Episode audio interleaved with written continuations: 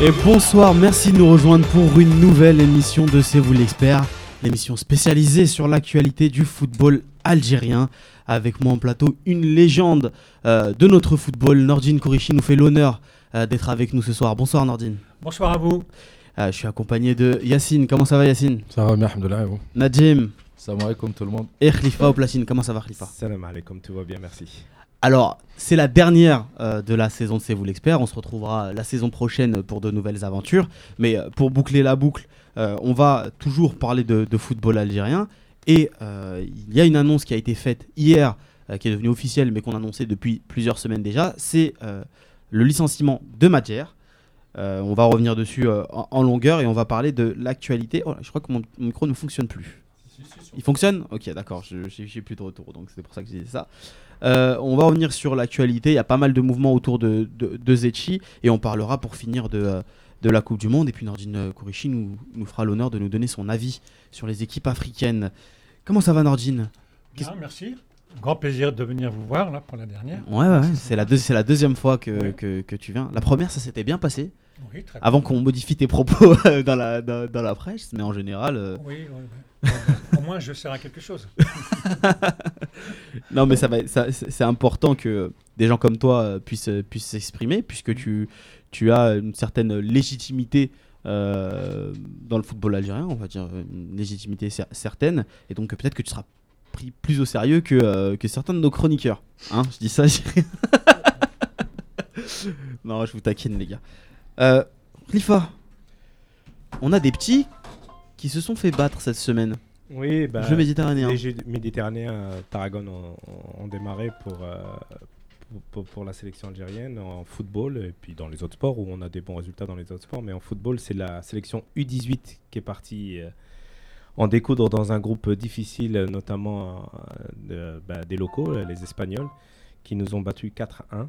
Bon, défaite attendue face aux, aux favoris du tournoi à, do- à domicile. Euh, aux champions de la formation. Nous, notre équipe U18 a- avait mis de c'était plutôt les U17, les U20, les U21 qui étaient, qui étaient en rampe de lancement ces derniers, ces derniers mois depuis la nouvelle euh, fédération.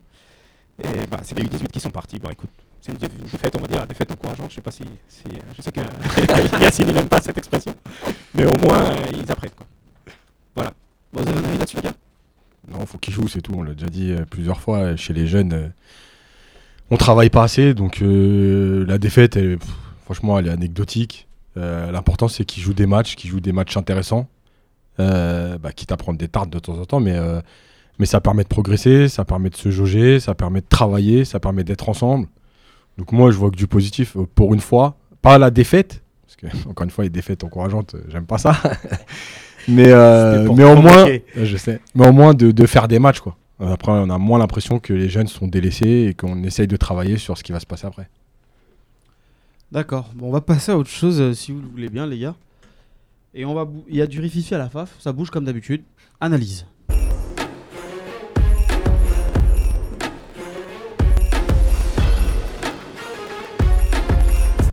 Alors, à moins que vous viviez dans une grotte, euh, vous savez que Medouard a été élu à la tête de la LFP, donc il remplace un certain Arbedge. Euh, Est-ce que le, le renouveau ou une simple une compensation éventuelle Pardon, est-ce le renouveau ou une simple compensation pour un éventuel concurrent à Zetchi? Vas-y, Najim. Est-ce que c'était vraiment un concurrent à Zetchi? Ça, Moi, j'y ai jamais cru et je continue à penser que c'était juste un opposant euh, parce qu'il avait besoin d'un opposant. C'était un ami, quoi. Et c'est sa récompense pour avoir fait l'opposant, bah, c'est sa récompense. Et pas, et pas sa récompense parce que euh, pour le calmer. Non, sa récompense pour avoir fait l'opposant. Bah, C'était l'opposant utile. Tout le monde savait que être Zetchi. Ils l'ont choisi Zetchi, ils l'avaient choisi d'avance. Si Rawa s'est pas présenté, c'est que Zetchi était tout seul. L'autre, il a fait un scandale, à- un petit scandale pour faire genre, ouais, il y a des gens qui sont pas contents. Ils sont...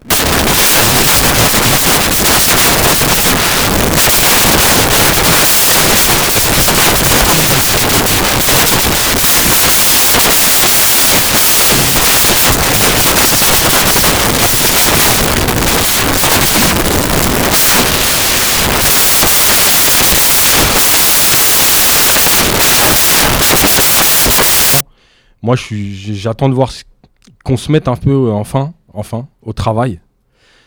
Et qu'on arrête de, s'arranger entre nous pour euh, mettre un poste. euh, tiens, lui, il va prendre ce poste, et puis lui, il va prendre l'autre poste. voilà, il serait temps un peu qu'on se réveille et qu'on fasse du bien à notre football parce que franchement que ce soit au niveau de la ligue, de la Fédé, au niveau du championnat, au niveau de l'équipe nationale, franchement, enfin faut ouvrir les yeux, il y a rien qui va. Donc les hommes, moi, ça me fatigue un peu. J'ai envie de voir des gens qui travaillent pour le bien de notre football et pour l'instant, ça arrive pas. Nordine, tu as un avis sur la question? Bah déjà, sur M. Médouard, je, je n'ai pas grand-chose à dire parce que je ne le connais pas. Mhm. donc je n'ai pas à intervenir là-dessus. Sinon, le reste, euh, ce que je pourrais dire, c'est que euh, à l'heure actuelle, euh, tout le monde est divisé, que ce soit la fédération, la Ligue nationale de football, les présidents de clubs. Je crois que si on pouvait travailler un peu plus dans, dans, dans l'union et de, façon à ce qu'on puisse communiquer et avancer tous ensemble.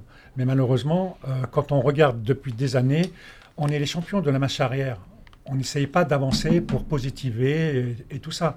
Donc, euh, moi, le, nouveau président, j'espère qu'il euh, va mettre en place une politique aussi sur la formation, parce que notre gros problème chez nous, chez nous, c'est que le fait qu'on oublie nos enfants, euh, on n'aura pas d'avenir, parce que euh, l'avenir du football algérien, elle est en Algérie et euh, on a une défaillance totale au niveau de la formation des jeunes. Et ça, c'est un gros dilemme. Donc, qu'on ait un président de la Fédé ou un président de ligue ou des présidents de club, il, faut s'unir pour s'assembler de, façon à ce qu'on qu se dise et qu'on se pose les bonnes questions, étant donné qu'on a beaucoup de retard.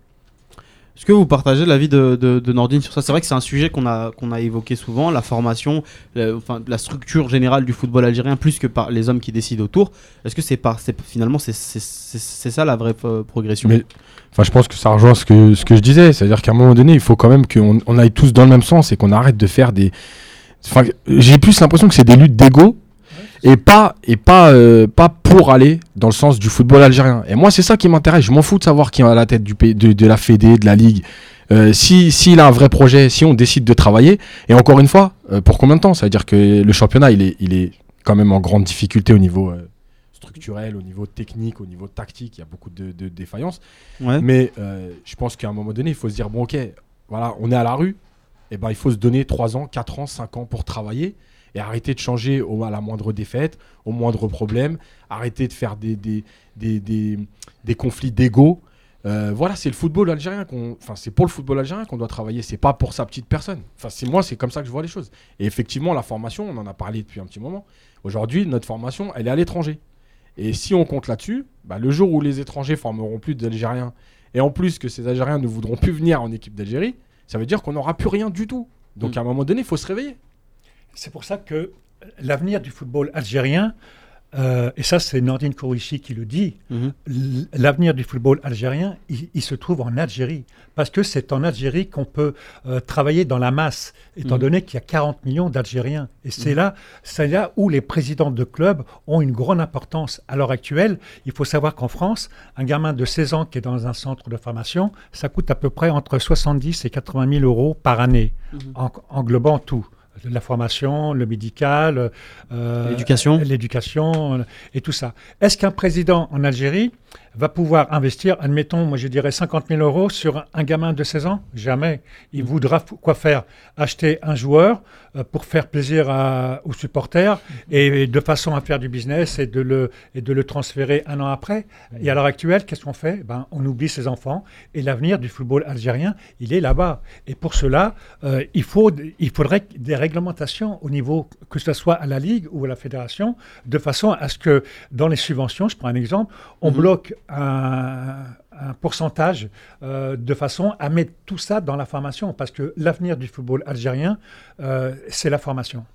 Alors avec un petit bémol, euh, la, fédération, le nouveau bureau élu l'année dernière, s'il y a bien quelque chose qui, où ils essayent de faire bien, c'est justement la formation des jeunes catégories. Alors U17, U20, U21, U15, ils ont à peine commencé, ils ont fait un tournoi à Tlemcen l'année dernière, il y, a un ou deux mois, il y a deux mois. Donc à leur décharge, ils essayent. C'est tout nouveau. Euh, autant avant, euh, c'était pas la priorité de la fédération à l'époque de Raurawa où ils misaient tout sur la vitrine qui était la sélection nationale. Autant avec Zetchi, il a pas mis tous ses œufs dans le même panier. Alors pour le moment, ça donne pas des résultats parce que les, les, les U20, ils ont été éliminés en, en Cannes euh, de jeunes. Euh, là, on voit les U18 qui, qui, qui ont pris une belle défaite en Espagne. Mais au moins, il, il- il Ouais, met le sujet sur la table. On parle Après- de, on parle de l'équipe nationale. Là- Non, non, non. Oui, je parle de l'équipe nationale. Ah oui, après, les dans clubs. qu'il faut Euh, travailler. Voilà. Je parle en club. Je Bon. parle- Alors, club, en club, en club, euh, oui, il est- les dirigeants, ils ont une vue à court terme, ils ont une vue à, à trois mois. Eh Euh, ben, c'est une erreur. En plus ben de oui. ça, je vais te dire quelque chose, et ça c'est fondamental. À l'heure actuelle, en France, je prends l'exemple de la France parce que la France est un pays euh, qu'on peut, peut prendre en exemple parce que c'est une des meilleures formations du monde. Pourquoi, pourquoi ne pas copier sur elle? Donc en France, euh, l'école de football en France commence à l'âge de 6 ans. 6 ans, ils sont à l'école de football. Donc ça veut dire qu'un Français à 6 ans, il commence à jouer au football. Un, un petit Algérien euh, en Algérie, il commence à jouer à quel âge? 12, 13, 14, 15 ans. Voilà. Donc ça veut dire quoi? Ça veut dire que le gamin algérien, il a déjà 5 à 6 ans de retard. De Mm. retard. Et ça, c'est c'est important. Et je dis qu'à l'heure actuelle, moi, je dirais que l'homme le plus important du football algérien, c'est pas le président de, de la fédération, c'est pas le sélectionneur, c'est pas les joueurs. À l'heure actuelle, pour moi, ça serait le DTN. Parce que c'est c'est lui qui doit travailler sur, euh, sur vraiment euh, un plan de, de, comment, de formation. Le, le DTN, c'est le directeur technique national. C'est Rabah Saaden, Ouais, euh, de mettre en place une politique sur la formation. Parce qu'on n'est pas plus bête que les Marocains ou, les Alg- ou que les Tunisiens. Non? Non, non, non, on n'est pas plus bête. C'est Bah juste alors. que j'imagine que les, les priorités, euh, tous jouent au niveau des clubs. On est d'accord. Et les priorités des clubs, c'est pas- c'est- c'est c'est loin, loin, loin d'être la Non, formation. surtout que ça met un peu de temps aussi à s'installer. C'est pas. Ils ça- ont- c'est là, comme- ils comme essayent de le faire, euh, mais, coach, ouais, c'est pas ça- un, peu de temps. C'est ça, ça met c'est du temps, c'est un investissement sur Mais, du long euh, terme. C'est du long terme, Et justement. euh, Mais là, chez aujourd'hui, nous- en chez Algérie, nous, non. Pardon, est-ce qu'on est capable de travailler sur le long terme? Non, C'est non, ça non, notre non, problème. Ça, ouais. La stabilité, il n'y a pas en Algérie. Voilà, c'est tout. Mais il y a aussi, il y a aussi un moyen, euh, euh, Nordine l'a dit tout à l'heure, mais euh, il faut un cahier des charges avec des règles très strictes, à savoir que si vous, par exemple, vous n'avez pas d'équipe de jeunes en U11, en U12, en U13, les subventions sont divisées de moitié. Si vous n'avez pas d'équipe de centre de formation, les, les subventions sont divisées de, quat- enfin, on enlève 80%, etc. Et à un moment donné, il faut imposer ça au club. Et, euh, et on Mais a- nous, mais nous dans, la- dans le championnat, des fois, ils ont des sanctions financières. Deux ou trois matchs plus tard, ils disent bon, on annule les sanctions et Mais- tout. mais Il y a, ça y y trop oui, de copinage, trop de. Justement. On est Donc, loin, pour- on est loin du C'est pour professionnalisme. ça qu'il y a un discours. Et après, dans les faits, aujourd'hui, moi, je suis désolé, je vois rien. Mais par exemple, Zetchi, il, il- il avait essayé en invitant Blacard, en, euh, tu, tu disais, Oui. de, pour, pour copier la sélection, Oui. euh, la, DTN française, il a essayé en invitant Blacard. Que- quel mal lui en a-t-il pris? Parce Oui. que tout le monde est sauté sur lui. euh, Ouais, il y a eu un problème, Dakar. Mais en ce qui concerne, comment dirais-je, la DTN, euh, il faut savoir que derrière tout ça, il y a une jeunesse qui, qui demande. Il y a une jeunesse qui demande. Et là, le, le fait qu'on se prive euh, d'une jeunesse qui peut euh, euh, euh, prévoir euh, l'avenir du football algérien. Et là, à l'heure actuelle, il était dit qu'avec euh, le président euh, Rawara, euh, en 2008, quand euh, il a mis le statut professionnel, euh, il y avait dans les cahiers des charges que tu parlais, il y avait que les clubs, les clubs devaient avoir un, un terrain, de l'argent, euh, des statuts, de façon à ce que les joueurs soient considérés comme des joueurs professionnels. Ils le sont à l'heure actuelle. Et à côté de ça, qu'ils aient un centre de formation. Quel est le club de première division qui a son centre de formation? Le Paradou.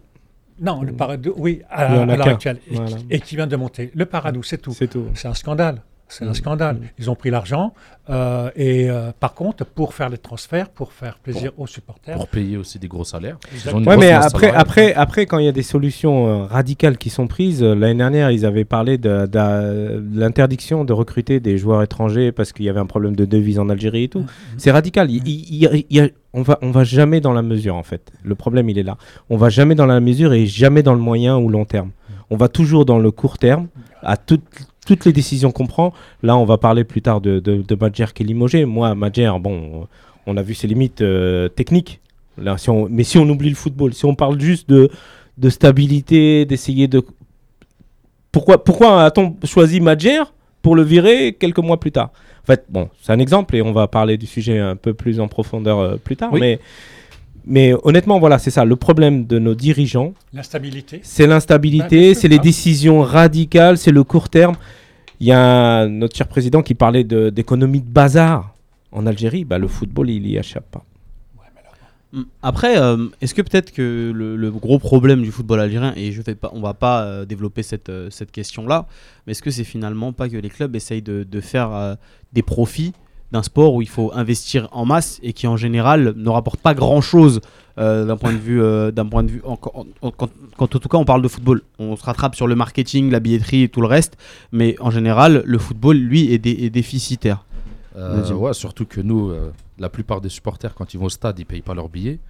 Euh, même les, les places, elles coûtent pas très cher. Euh, les ventes de maillots, bah, tu gagnes pas grand chose. Des buvettes, t'en as pas. C'est un mec qui le fait tout seul, qui vend des cao qui vend des, tu vois, des trucs, qui va vendre Chuma, tu vois, pendant le match, mais il le vend pour lui, il le vend pas pour le club.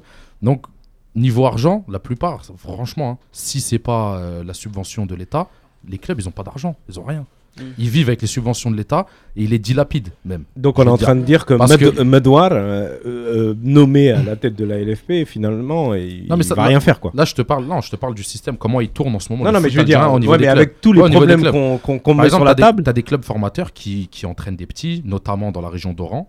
Tu vois, par exemple, comme l'ASMO L'ASMO, ou d'autres ouais. petits clubs qui sont pas très connus, qui entraînent à l'âge de 6 ans, 8 ans, 9 ans. Mais c'est des clubs, c'est même pas des clubs parce qu'ils n'ont pas de championnat et parce qu'ils n'ont pas d'équipe première en, en première division, mais qui forment ces joueurs-là parce qu'il y a un mec qui a, qui a déjà été entraîneur ou un ancien joueur qui fait ça dans son quartier, qui fait ça dans, dans son il Roma, reste des passionnés un peu Ouais, voilà, il y a partout. des passionnés qui font, mais après, ces mecs-là, ils les envoient à l'ASMO. L'ASMO, ça finit un peu partout en Algérie. T'as ces gens-là, mais c'est pas, pas une vraie structure. Normalement, tous les clubs qui sont en D1 ou D2 algérien, même jusqu'à D3 et même D4 régional et tout, normalement, ils devraient tous avoir une section débutant, poussin, comme avant, euh, jusqu'à, jus- jusqu'au senior, tu dois avoir toutes les catégories obligatoires. Ça doit être obligatoire. Tu peux pas avancer sinon, c'est impossible. À l'heure actuelle, on n'avancera pas tant que euh, à la Ligue de mettre en place des règlements de, de façon à ce que les clubs aient des subventions, mais qu'on leur donne, un- qu'on leur contrôle, enlève, euh, qu'on contrôle leurs dépenses. euh, qu'on des contrôle leurs dépenses et l'obligation d'avoir un centre de formation pour former. euh, voilà, c'est- l'avenir, parce que tous les pays dans le monde entier le font. Et en Algérie, on a. En plus, ça, ça peut être que facile, étant donné que les, nos gamins qui sont en Algérie sont doués. euh, C'est inné euh, pour eux. Oui, ils aiment le football, foot en ils plus. Ils aiment le foot. Ouais, Donc, forcer. Je dis que c'est scandaleux euh, qu'on passe à côté d'une richesse qui est la jeunesse en Algérie. Mais euh, il y a une chose Ouais. juste par rapport au président. Effectivement, le problème c'est que ils viennent pas dans le foot pour euh, faire progresser le football. Ils viennent dans le foot pour la visibilité. Et pour se faire de l'argent. Non, mais oui. Mais Pour faire de la voilà. politique. De la politique, voilà, exactement. Mm. Donc être visible. On se on- euh, politiquement, dans la région de Schlef, euh, une région que je connais très bien, c'est voilà. Et avant d'arriver sur Alger, Medouar, c'était euh, c'est le patron de Schlef, Ouais, mais quoi. voilà, donc donc- euh, aujourd'hui, il est porte-parole de, de l'assaut, mais c'est c'est lui qui dirige. C'est un peu comme le Mamic euh, au Dynamo Zagreb. C'est tout passe par lui. Oui. Alors, euh, il a essayé. Moi, je suis pas, je suis pas d'accord avec Najim tout à l'heure pour revenir au sujet euh, Medouar, l'élection à l'LFP. Moi, on je va suis devoir pas- vite rapide pas- passer à je- quoi- autre chose. Ouais, je suis d'accord, mais je suis pas d'accord avec toi. Je pense pas que je pense pas qu'il il a joué le lièvre euh, lors de l'élection euh, de Zetchi. Je pense vraiment qu'il a joué crânement ses chances. Il s'est dit il y a une ouverture, euh, plus personne soutient Raourawa, il y a une ouverture. Il a essayé. Bon, il n'avait pas les soutiens qu'il fallait. Et, et je suis persuadé qu'aujourd'hui, enfin, t- c'est une compensation. C'est aujourd'hui, bon, bah écoute, t'as essayé, t'as pas réussi. euh, je préfère t'avoir avec moi plutôt que t'avoir contre moi. Je te donne la LFP. Et, et ce que dit Yacine, il a raison. C'est que c'est des, des, personnes qui, qui veulent faire de la politique. Voilà, Ils utilisent connu. le football pour faire de la politique. Mais il y a une dernière chose, le football il n'est pas déficitaire, dans le sens où euh, il est déficitaire parce qu'on l'utilise mal, parce qu'on on- on claque l'argent n'importe comment sur des pseudo-joueurs importants ou grands joueurs qui vous rapportent rien. Mm. Euh, si les Algériens formaient des joueurs avec euh, un bon niveau, des compétences, euh, alors même si c'est pas le, le but premier, mais si vous les vendez à l'étranger. Puisqu'aujourd'hui avec les certaines règles vous récupérez de l'argent sur la formation, etc., l'économie elle va se mettre en route. Ah, Mais si sûr. vous faites qu'acheter des grands joueurs, enfin des pseudo grands joueurs, et qui, à qui vous donnez vraiment des gros salaires, parce qu'en Et, Algérie, et avec qui joueurs- tu gagnes rien, au final, Voilà, au final tu sûr, perds de l'argent et tu gagnes pas d'argent. Voilà, c'est tout. Donc il faut dépenser l'argent comme il faut. Bah, Parado, C'est pas une ils ont question gagné de l'argent déjà. C'est une question de dépenser l'argent comme il faut. Et si vous travaillez bien, vous verrez les, les, les, les- les rentrées d'argent, elles vont venir toutes seules. bien sûr. Comme le. Paradou, le Paradou là, ils ont déjà vendu Ben Sebaini, ils ont, ils ont, sûr. ils ont vendu euh. Atal. à. Il y en a peut-être deux, trois encore qui vont se vendre. La Ben Guit peut-être qui va partir en France, Inch'Allah. Là, ça y est, le retour sur investissement, il commence à rentrer. Maintenant, tous les ans, ils vont réussir à vendre 4-5 joueurs. Et en plus, trouve. tu te crées une image. Mais bien Les sûr. gens savent que là-bas, il y a des joueurs. Donc, ils vont venir après. Et après, les gens, les clubs, ils sont pas plus bêtes que les autres ailleurs. hein. Ici, ils voient qu'il y a. Ouais, mais il c'est de l'argent à long terme. Mais nous, en Algérie, on aime l'argent tout de suite. Et donc, s'il y, y a un potentiel quelque part, s'il y a un potentiel quelque part, parce qu'il y a deux, trois joueurs qui ont aussi euh, montré des choses, ils vont venir tout seuls, les clubs. Ils vont travailler avec le club, ils vont investir dans ce club, ils veulent avoir la priorité sur les joueurs, donc ils vont mettre de l'argent. Et les- ça va revenir tout seul. Mais il faut se donner le temps et les moyens de travailler. Ouais, les moyens, c'est aussi les moyens humains. Un Algérien, il va pas attendre 3 Non, mais ans pour sais, essayer de gagner ça, un peu d'argent. S'il peut humain, gagner un peu d'argent tout de suite, il préfère un peu d'argent tout de suite que beaucoup Trabando. d'argent plus tard. Ah ouais, il veut tout de suite un petit peu. C'est le. Trabando. Oui, le Tramando. Mais c'est dommage parce que Ouais, c'est dommage. euh, il y a le retour sur l'investissement sur la jeunesse algérienne. Parce Mhm. que euh, il y a la masse, et comme j'ai dit tout à l'heure, et dans cette masse, on peut en tirer une élite. Et donc après, il y aura le retour sur investissement. Ouais, clair. Mais en Algérie, on ne veut pas travailler sur le long terme. Dans tous les domaines, on ne veut pas travailler sur le long terme. Espérons que ça va changer. J'espère, Inch'Allah. Inch'Allah. Alors, il n'y a pas que au niveau de la LFP euh, qu'il y, a- qu'il y a des problèmes. On a l'impression qu'il y a des problèmes à tous les niveaux du football algérien. Et euh, bon, on doit distinguer deux choses. On doit discuter tout ce qui est, euh, on doit distinguer pardon tout ce qui est ligue, fa- euh, fédération et ministère. Et donc, on le sait, enfin pour les, les- les suiveurs du football le savent. Euh, en général, les ministères euh, de, les ministères de, sport et d'éducation n'ont pas à interférer avec les affaires de la fédération. Donc c'est- des lois régies par la FIFA et donc on risque de, de- de grandes sanctions. Sauf que euh, le ministère de la jeunesse et des sports avait annoncé Le ministre, carrément. le ministre pardon de, la jeunesse et des sports a annoncé qu'il qu'il ne ferait pas d'ingérence, mais il a quand même annoncé aussi le départ de Madjer avant la FAF. Est-ce que c'est, est-ce que vous pensez que ça c'est une forme d'ingérence? Et surtout au final qui décide vraiment euh, le ministère ou la FAF L'ingérence, euh, de toute façon, on sait toujours qu'elle a existé euh, chez nous. Après, de toute façon, devant la FIFA, ce sera une question de forme. Si, la décision a été prise par la Fédé, elle a été prise par la Fédé. Le, si le ministre il l'a juste annoncé, bah, il l'a annoncé, ils feront rien du tout. La FIFA, ils feront comme les autres et puis ils regarderont le, le PV et puis c'est tout. Maintenant, euh, maintenant, oui, euh, si on va un peu plus loin, on gratte un peu.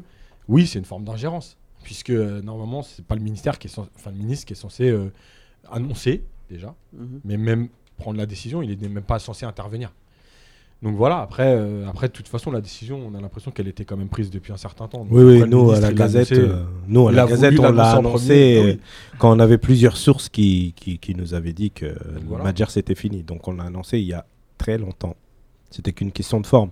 Ils attendaient le bureau fédéral. Alors il y a eu un communiqué de, de Zetchi, de la FAF, qui disait que c'était pas à lui de décider de, du limogeage ou non de Madjer quand, quand on lui avait posé la question sur, euh, sur, sur, euh, le limogeage.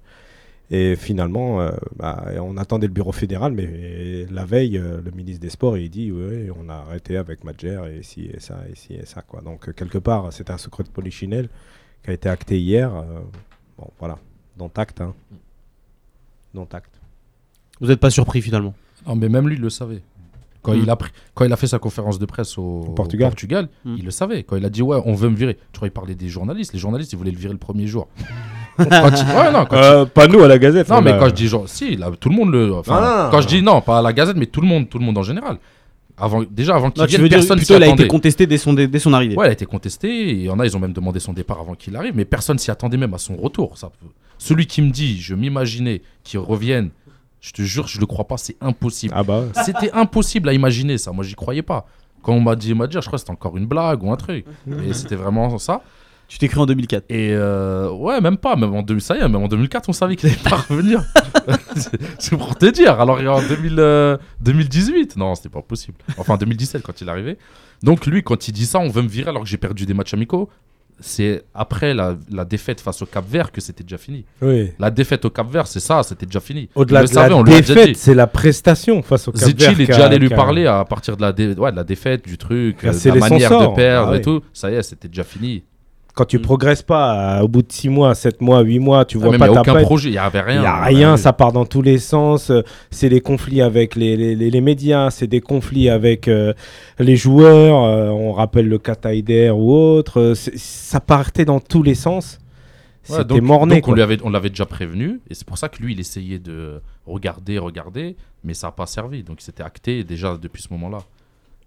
Bon, Moi, je voulais intervenir pour demander, mais euh, qui c'est qui a, qui a nommé Magère à la tête de l'équipe euh, nationale? Bah, Ça, c'est une question. Bah, officiellement, c'est le bureau fédéral, c'est la, Zetchi. On sait tous C'est le même qui a mis Zetchi président. On sait tous ici que ça vient de plus pouvoir, haut. On le sait. euh, On est entre nous. euh, Personne ne nous écoute.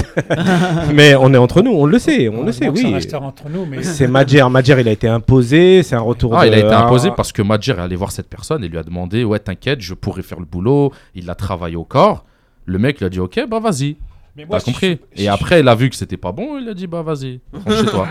moi, Non, si mais c'est vrai, c'est comme ça que c'est passé. Moi, je, suis président de la fédération algérienne de football, je démissionne parce que euh, on, on rentre dans mon travail. Ouais, mais c'est la même personne qui l'a mis lui. Ça veut dire qu'il lui doit même des comptes à. Parce que Zetchi, il n'est pas venu comme ça. Hein. Zetchi, c'est pareil. Hein. Zetchi, il a- son, son, son dossier, il a été fait, je crois, euh, deux heures avant, euh, Tout est deux lié, heures en avant fait. la C'est ça, dernière, la dernière heure. Il l'a déposé. Si, on crois, peut, si, si on se rappelle bien, parce déposer qu'il- avant parce minuit, il l'a parce qu'il déposé à 23h50, il, je crois. il était là, euh, il, il a été, euh, il était en direct euh, sur, ouais, tu te sur, souviens, euh, au téléphone ici. Experts, même, voilà. ouais. Il était très indécis. Ouais, il on, on a essayé de lui faire dire que voilà, mais il voyait que Parce c'était qu'il n'était pas sûr encore il qu'il allait avoir le soutien qu'il fallait. La personne ou les personnes, moi je dirais plutôt les personnes, parce qu'il n'y a pas une seule personne là-haut, il y en a plusieurs. Les personnes, ils ont dit à Raourawa, rentre chez toi, si tu veux pas de soucis. Zitchi, c'est lui prend la suite et tout, c'était acté. Raourawa, il a jamais protesté, il a parlé un petit peu, mais sans plus, parce que c'était les mêmes personnes qui l'ont mis pendant quelques années. Donc euh, lui aussi devait des comptes, il peut pas faire ça comme il veut. C'est eux qui ont imposé à Zitchi Madjer. Lui, il attendait juste que Madjer il s'écroule. Ou si ça réussit, tant mieux. Si ça réussit pas, ben après on continue quelque chose. Lui, pourquoi il n'a pas dé- démissionné, euh, Zitchi? Déjà, de 1, c'est eux qui l'ont mis. Donc il ne peut pas démissionner comme ça. C'est les mêmes personnes qui ont mis lui et Madjer. Et c'est euh, son- travail pour les jeunes, comme disait Khalifa tout à l'heure. Il est, lui, sur cet objectif-là. Lui, il est sur du travail à long terme. Lui, vraiment, il est en train d'investir ça avec Saaden, Il, Sharef. il, il voulait pas. de Il bosser. voulait pas de Madjer. euh, Zetchi. Ah oui, il n'en voulait pas dès le début. est-ce que, final- est-ce que finalement, Sinon, il l'aurait ramené dès qu'il est arrivé. Bah voilà. Est-ce que finalement, ça, bon, ça, ça- ça nous sert un peu de transition, parce qu'on se demandait si Zetchi ne devait pas rendre des comptes. Est-ce que finalement, le fait est qu'il ait choisi qu'un seul entraîneur sur deux fait qu'il est un peu dédouané sur le, sur, sur le cas Madjer Et puis de, se dire, tout le monde sait que finalement, ce n'est pas moi réellement qui est, qui est nommé Ma- Madjer. euh, et que euh, au final la Madjer a tellement cristallisé les critiques que lui il est resté derrière. Est-ce que quelque part Zetchi doit pas assumer et rendre des comptes au public algérien, ne serait-ce que communiquer sur la situation au- autour de, de- de- des deux sélectionneurs qu'il a choisis, qu'il aurait choisi. Il avait l'air très souriant hier, euh, même presque soulagé en annonçant aux médias. Euh, Il parlait de Renard, alors que Renard est en poste. Il parlait de Kéros, il parlait. Qui est en poste. euh, qui est en poste. il parlait de Ali Lodic. Et Bon, en puis fait, il parlait il de tous ceux qu'on a avancés. en- Et puis il était Ouais. très souriant. Enfin, c'est surtout la façon il dont il l'a aussi. fait Il a dit à d'autres noms aussi. qui m'a posé problème, moi, honnêtement. Honnêtement, dans la forme, ça m'a posé problème. Quand j'ai quand j'ai vu euh, sa sortie du bureau fédéral avec les questions des journalistes, alors il était très souriant, très soulagé. On- ça, c'est clair, net et précis, ça se voit. Et après, le fait de jeter comme ça des candidatures des sélectionneurs, Ah, c'est pas comme non, ça que ça fonctionne. mais C'est pas aux- comme ça que ça Non, mais il répondait aux questions aussi qu'on lui posait. Non, donc, euh, mais tu peux, ah, tu mais- peux répondre d'une manière Les très diplomatique. T'inquiète pas que la langue de bois, ils Ouais. savent la maîtriser ouais, quand il il faut. des questions, des Là, je pense qu'il est parti en, free- en freestyle. Et je pense que clairement, c'est typiquement le genre de, de communication qui me font croire qu'il n'est pas encore prêt pour être un grand patron de fédération. Un Raourawa, il n'aurait jamais fait pareil. Jamais comme ça. Il aurait dit écoutez, vous inquiétez pas, on travaille sur le sujet. Blablabla, blablabla, blablabla. Je pense que Zetchi, il a encore beaucoup à apprendre. J'espère qu'il en est conscient. Parce que mm, c'était surréaliste. Ah, il était très souriant et tout. Tu viens de virer un sélectionneur, euh, Ibra Aziz Alina. Ah, un, bah, moment, pas- un, mo- un moment, il pas pleurer non plus. vas pas Non, non, pas pleurer, euh, pas pleurer, mais comme, Comme, le dit, comme Neymar, il Non, marque non. un but il pleure derrière. non, mais comme le dit Euh, Yahya, moi j'aurais attendu qu'il soit réservé, qu'il soit. C'est un échec. Deux, deux Zetchi aussi. Donc pour moi, euh, la forme, elle n'y est pas. Et ça me, voilà, ça me laisse entendre qu'il n'est pas encore prêt pour être un patron de fédération, c'est un homme politique. Et c'est c'est Ouais, un métier. Parce que toi, tu regardes que ça. Moi, je regarde. Bah, moi, je vais plus loin que ça. Moi, je regarde tout ce Qu'est-ce que a ça veut dit. dire ça? Mais Moi, je suis président de la fédération marocaine, je l'appelle, je lui donne un coup moi- de téléphone, je lui dis euh, c'est pas comme ça que Mais ça non, marche, mon coco. Euh, Les usages, euh, c'est pas comme ça Non, que il ça a marche. juste dit que son nom est sur la truc. On Mais recherche. ça veut dire quoi? Ouais, mais là, euh, il a raison, Il a pas de. A Techniquement parlant, et Nordine pourra Non, il a dit il est sur le la liste. Il a pas dit on a eu des contacts. Oui, mais tu peux pas- a a Non, il a dit pas il est ça. sur la Oui, liste. mais pas, en- c'est maladroit. tu, tu, tout. tu impliques que c'est un, c'est un entraîneur qui t'intéresse alors que Ah, c'est un mais entraîneur qui est censé être en ils poste. font... Non, mais le Maroc aussi, ils font des trucs des fois comme ça sur l'Algérie. Maintenant, ça y est, c'est la guerre ouverte. Ah, bah, en déclaration, on s'en Non, fiche. mais attends. Bah ouais, eux, quand tu crois, ils se gênent eux, pour nous lâcher des trucs. Ouais, le Polisario, on fait ça, on fait ceci. Dérape pas, déjà t'as dérapé euh. la semaine dernière Ah sur euh, Gourcuff. euh, Ah, Gourcuff, vas-y, qu'il reste chez lui, Gourcuff. Là, il est au Qatar en ce moment, il est bien, au soleil. Il a un tu- bon, tu voulais il a un bon intervenir salaire qui reste là-bas. Voilà. Moi, je voulais finir. euh, euh, là, il y a notre crédibilité qui est, qui est en jeu, étant donné que euh, depuis 2014, il s'est su- succédé cinq entraîneurs de, de Gourcuff à- Gourcuff. après euh, Gourcuff, Neguiz, voilà. Likens, Alcaraz Madjer. et Madjer Alors, 6. ça, Ça, fait 6. Ce sont des erreurs. Ce sont des erreurs des décisions des présidents de fédération. Hmm. C'est pas, c'est ça le problème. Donc, euh, et ça perd de notre crédibilité, ça perd de notre manque de professionnalisme. Donc, euh, je, moi, euh, ce qu'il faudrait, c'est que quand on choisit un, un sélectionneur, qu'on mette du temps, mais au moins qu'on qu'on trouve le, le vrai poste qu'il faut et qu'on fasse pas ça par défaut. Et bien souvent, dans les choix qui ont été faits, c'était toujours par défaut. Il y a- euh, quand, quand, quand Raurawa avait choisi, parce que tu es là, tu es sur le plateau, il y a, euh, quand Raurawa avait choisi euh, euh, Vaid Alilovic, il, il- il avait choisi un staff, dont toi, et quelque part, euh, c'était assez équilibré. quoi. Il avait euh, la personne, c'est un peu un général, hein, tu, tu- tu peux nous en parler, mais Vaïd, c'est l'image qui dégageait, euh, le patron et tout ça, mais on sentait que derrière il y avait un staff, que, que tout était maîtrisé, que tout était calibré et que chacun connaissait son boulot. Là, Madjer, Iril, Menad, c'était euh, Ah, mais bien avant. c'était Non, mais- car- non, carnaval. mais c'est puis- non, mais c'est bon, avant enfin, bref. Madjer, Iril et tout, il a raison. C'est après. Après, Gour... Après, euh, C'est après. après le staff là, que tu as énoncé avec Vaïd, euh, Nordine qui est ici présent et, et les autres adjoints qu'il avait, Vaïd aussi qui l'emmenait avec lui. Mais dès Gourcuff, déjà, on avait un problème. Le staff, il était plus équilibré. Hmm. Pourquoi il n'a pas gardé Nordine avec lui qui, avait- qui pouvait faire le lien? C'est un exemple. hein. Qui pouvait faire le lien entre les- l'ancien et là le nouveau. Parce qu'il a donné les clés à Gourcuff, fait comme tu sais faire. Avec Lorient et tout, c'est vrai qu'il a fait du bon travail, même avec nous, hein, il a fait des bonnes phases. Dans le jeu, on a vu. Mais sa philosophie et l'Afrique, ça, il y avait un petit problème. Il ne connaissait pas l'Afrique, le continent africain. Il connaissait pas l'Algérie parce que ça n'a rien à voir avec la France. T'es pas à L'Orient, t'es pas dans un.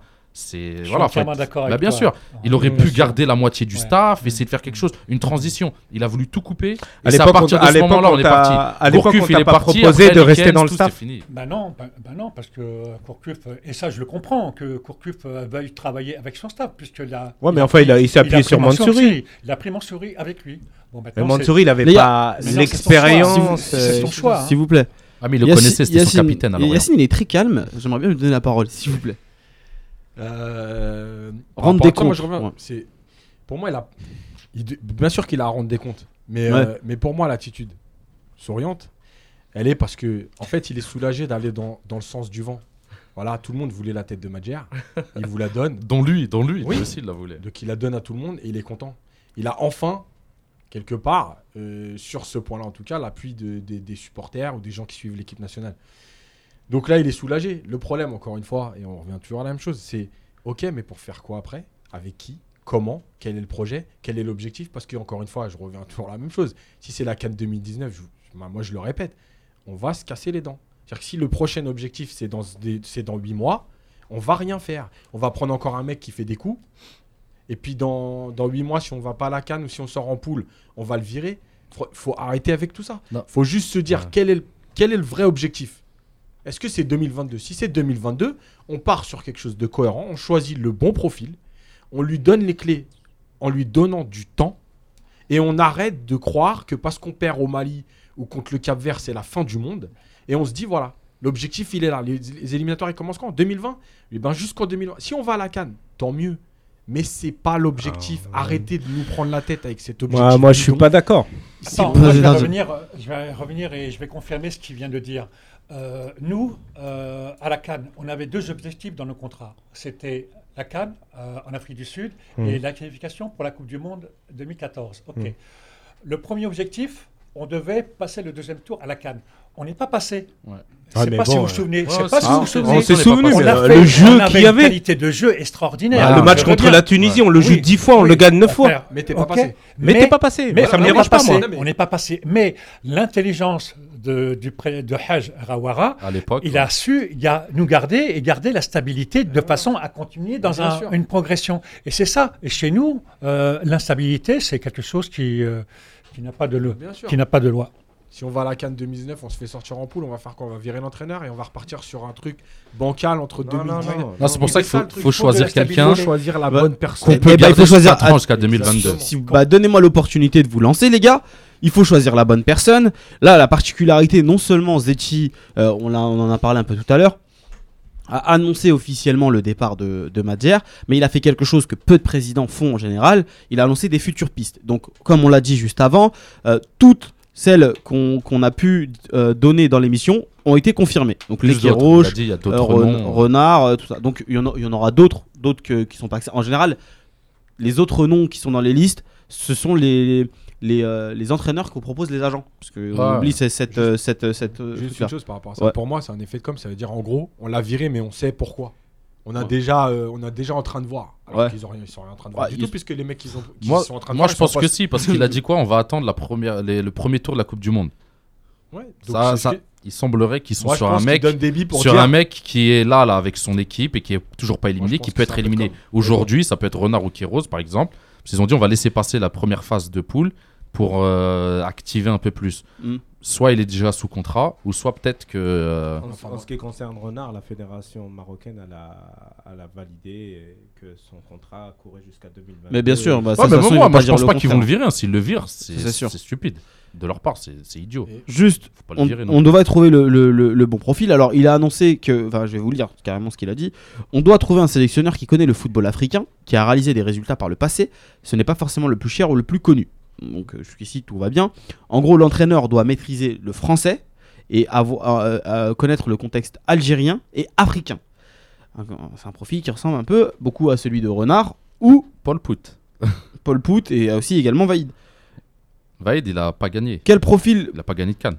Ouais, il a pas gagné de cam, mais il a eu. Ouais, il a fait des un- qualifications. Un, succès, re- un Ouais. succès relatif quand même en Afrique. Ouais, avec la Côte d'Ivoire et l'Algérie, il a fait des Quel profil il faudrait pour la sélection algérienne On a évoqué un peu ça la semaine dernière, vous avez donné un peu vos, vos avis, mais on, va en parler aujourd'hui parce que c'est un peu plus concret. On cherche vraiment. euh, est-ce que c'est ça qu'il faut aujourd'hui pour l'Algérie? Ou est-ce que vous voyez quelqu'un quelqu'un d'autre? Moi, je le dis, on l'a dit, ça fait deux émissions. Pour moi, il faut, il a plus le droit de se louper, Zetchi. Et la valeur sûre, c'est Vaïd Alilodzic. C'est rien d'autre. Pour moi, si j'étais Zetchi, je serais, en, je serais en train de faire des pieds et des mains pour, euh, pour amener Vaïd Alilodzic et le staff. euh, Je sais pas si Nordine veut s'exprimer là-dessus, mais voilà, euh, c'est le moins risqué. Et encore une fois, comme on l'avait dit avec Rabia la, la dernière fois, même s'il se plante, parce que c'est possible, hein, le Ah, c'est pas une science. Il y a, euh, voilà, même s'il se plante, il, se- il se tourne vers le populace. Écoutez, moi je vous ai donné Ce que vous vouliez. ce que Ouais, vous- celui ce que que Oui, vous mais réclamez. il justement, pourra mais pas le faire, il justement, pourra pas faire Moi, c'est indéfiniment. justement ce que je veux pas qu'il fasse. bah oui, parce que si, enfin, si c'est son, son choix, il s'arrête par rapport à la vie de la population, on n'a pas besoin de président de Fédé. D'accord. Bon, oublie le, oublie le sujet. Non, de la non, vie parce de la que c'est population. important. Non, Oui, non, je suis non, d'accord c'est avec hyper toi. important. Si tu prends le pédigré de Vaïd Alilodzic, l'expérience de Vaïd Alilodzic, je veux dire, euh, je sais pas ce qu'il te faut quoi. Non, mais moi, mais attention, moi, j'ai pas, moi, j'ai pas d'avis là-dessus. Enfin, le seul avis que j'ai, c'est que pour moi, le retour par rapport à ce qui s'est passé avant, c'est un gros problème parce que l'attente, elle va être énorme. Euh, et, et pour moi, les gens ne comprendraient pas, par exemple, là, malheureusement, que, euh, par exemple, on perde les premiers matchs.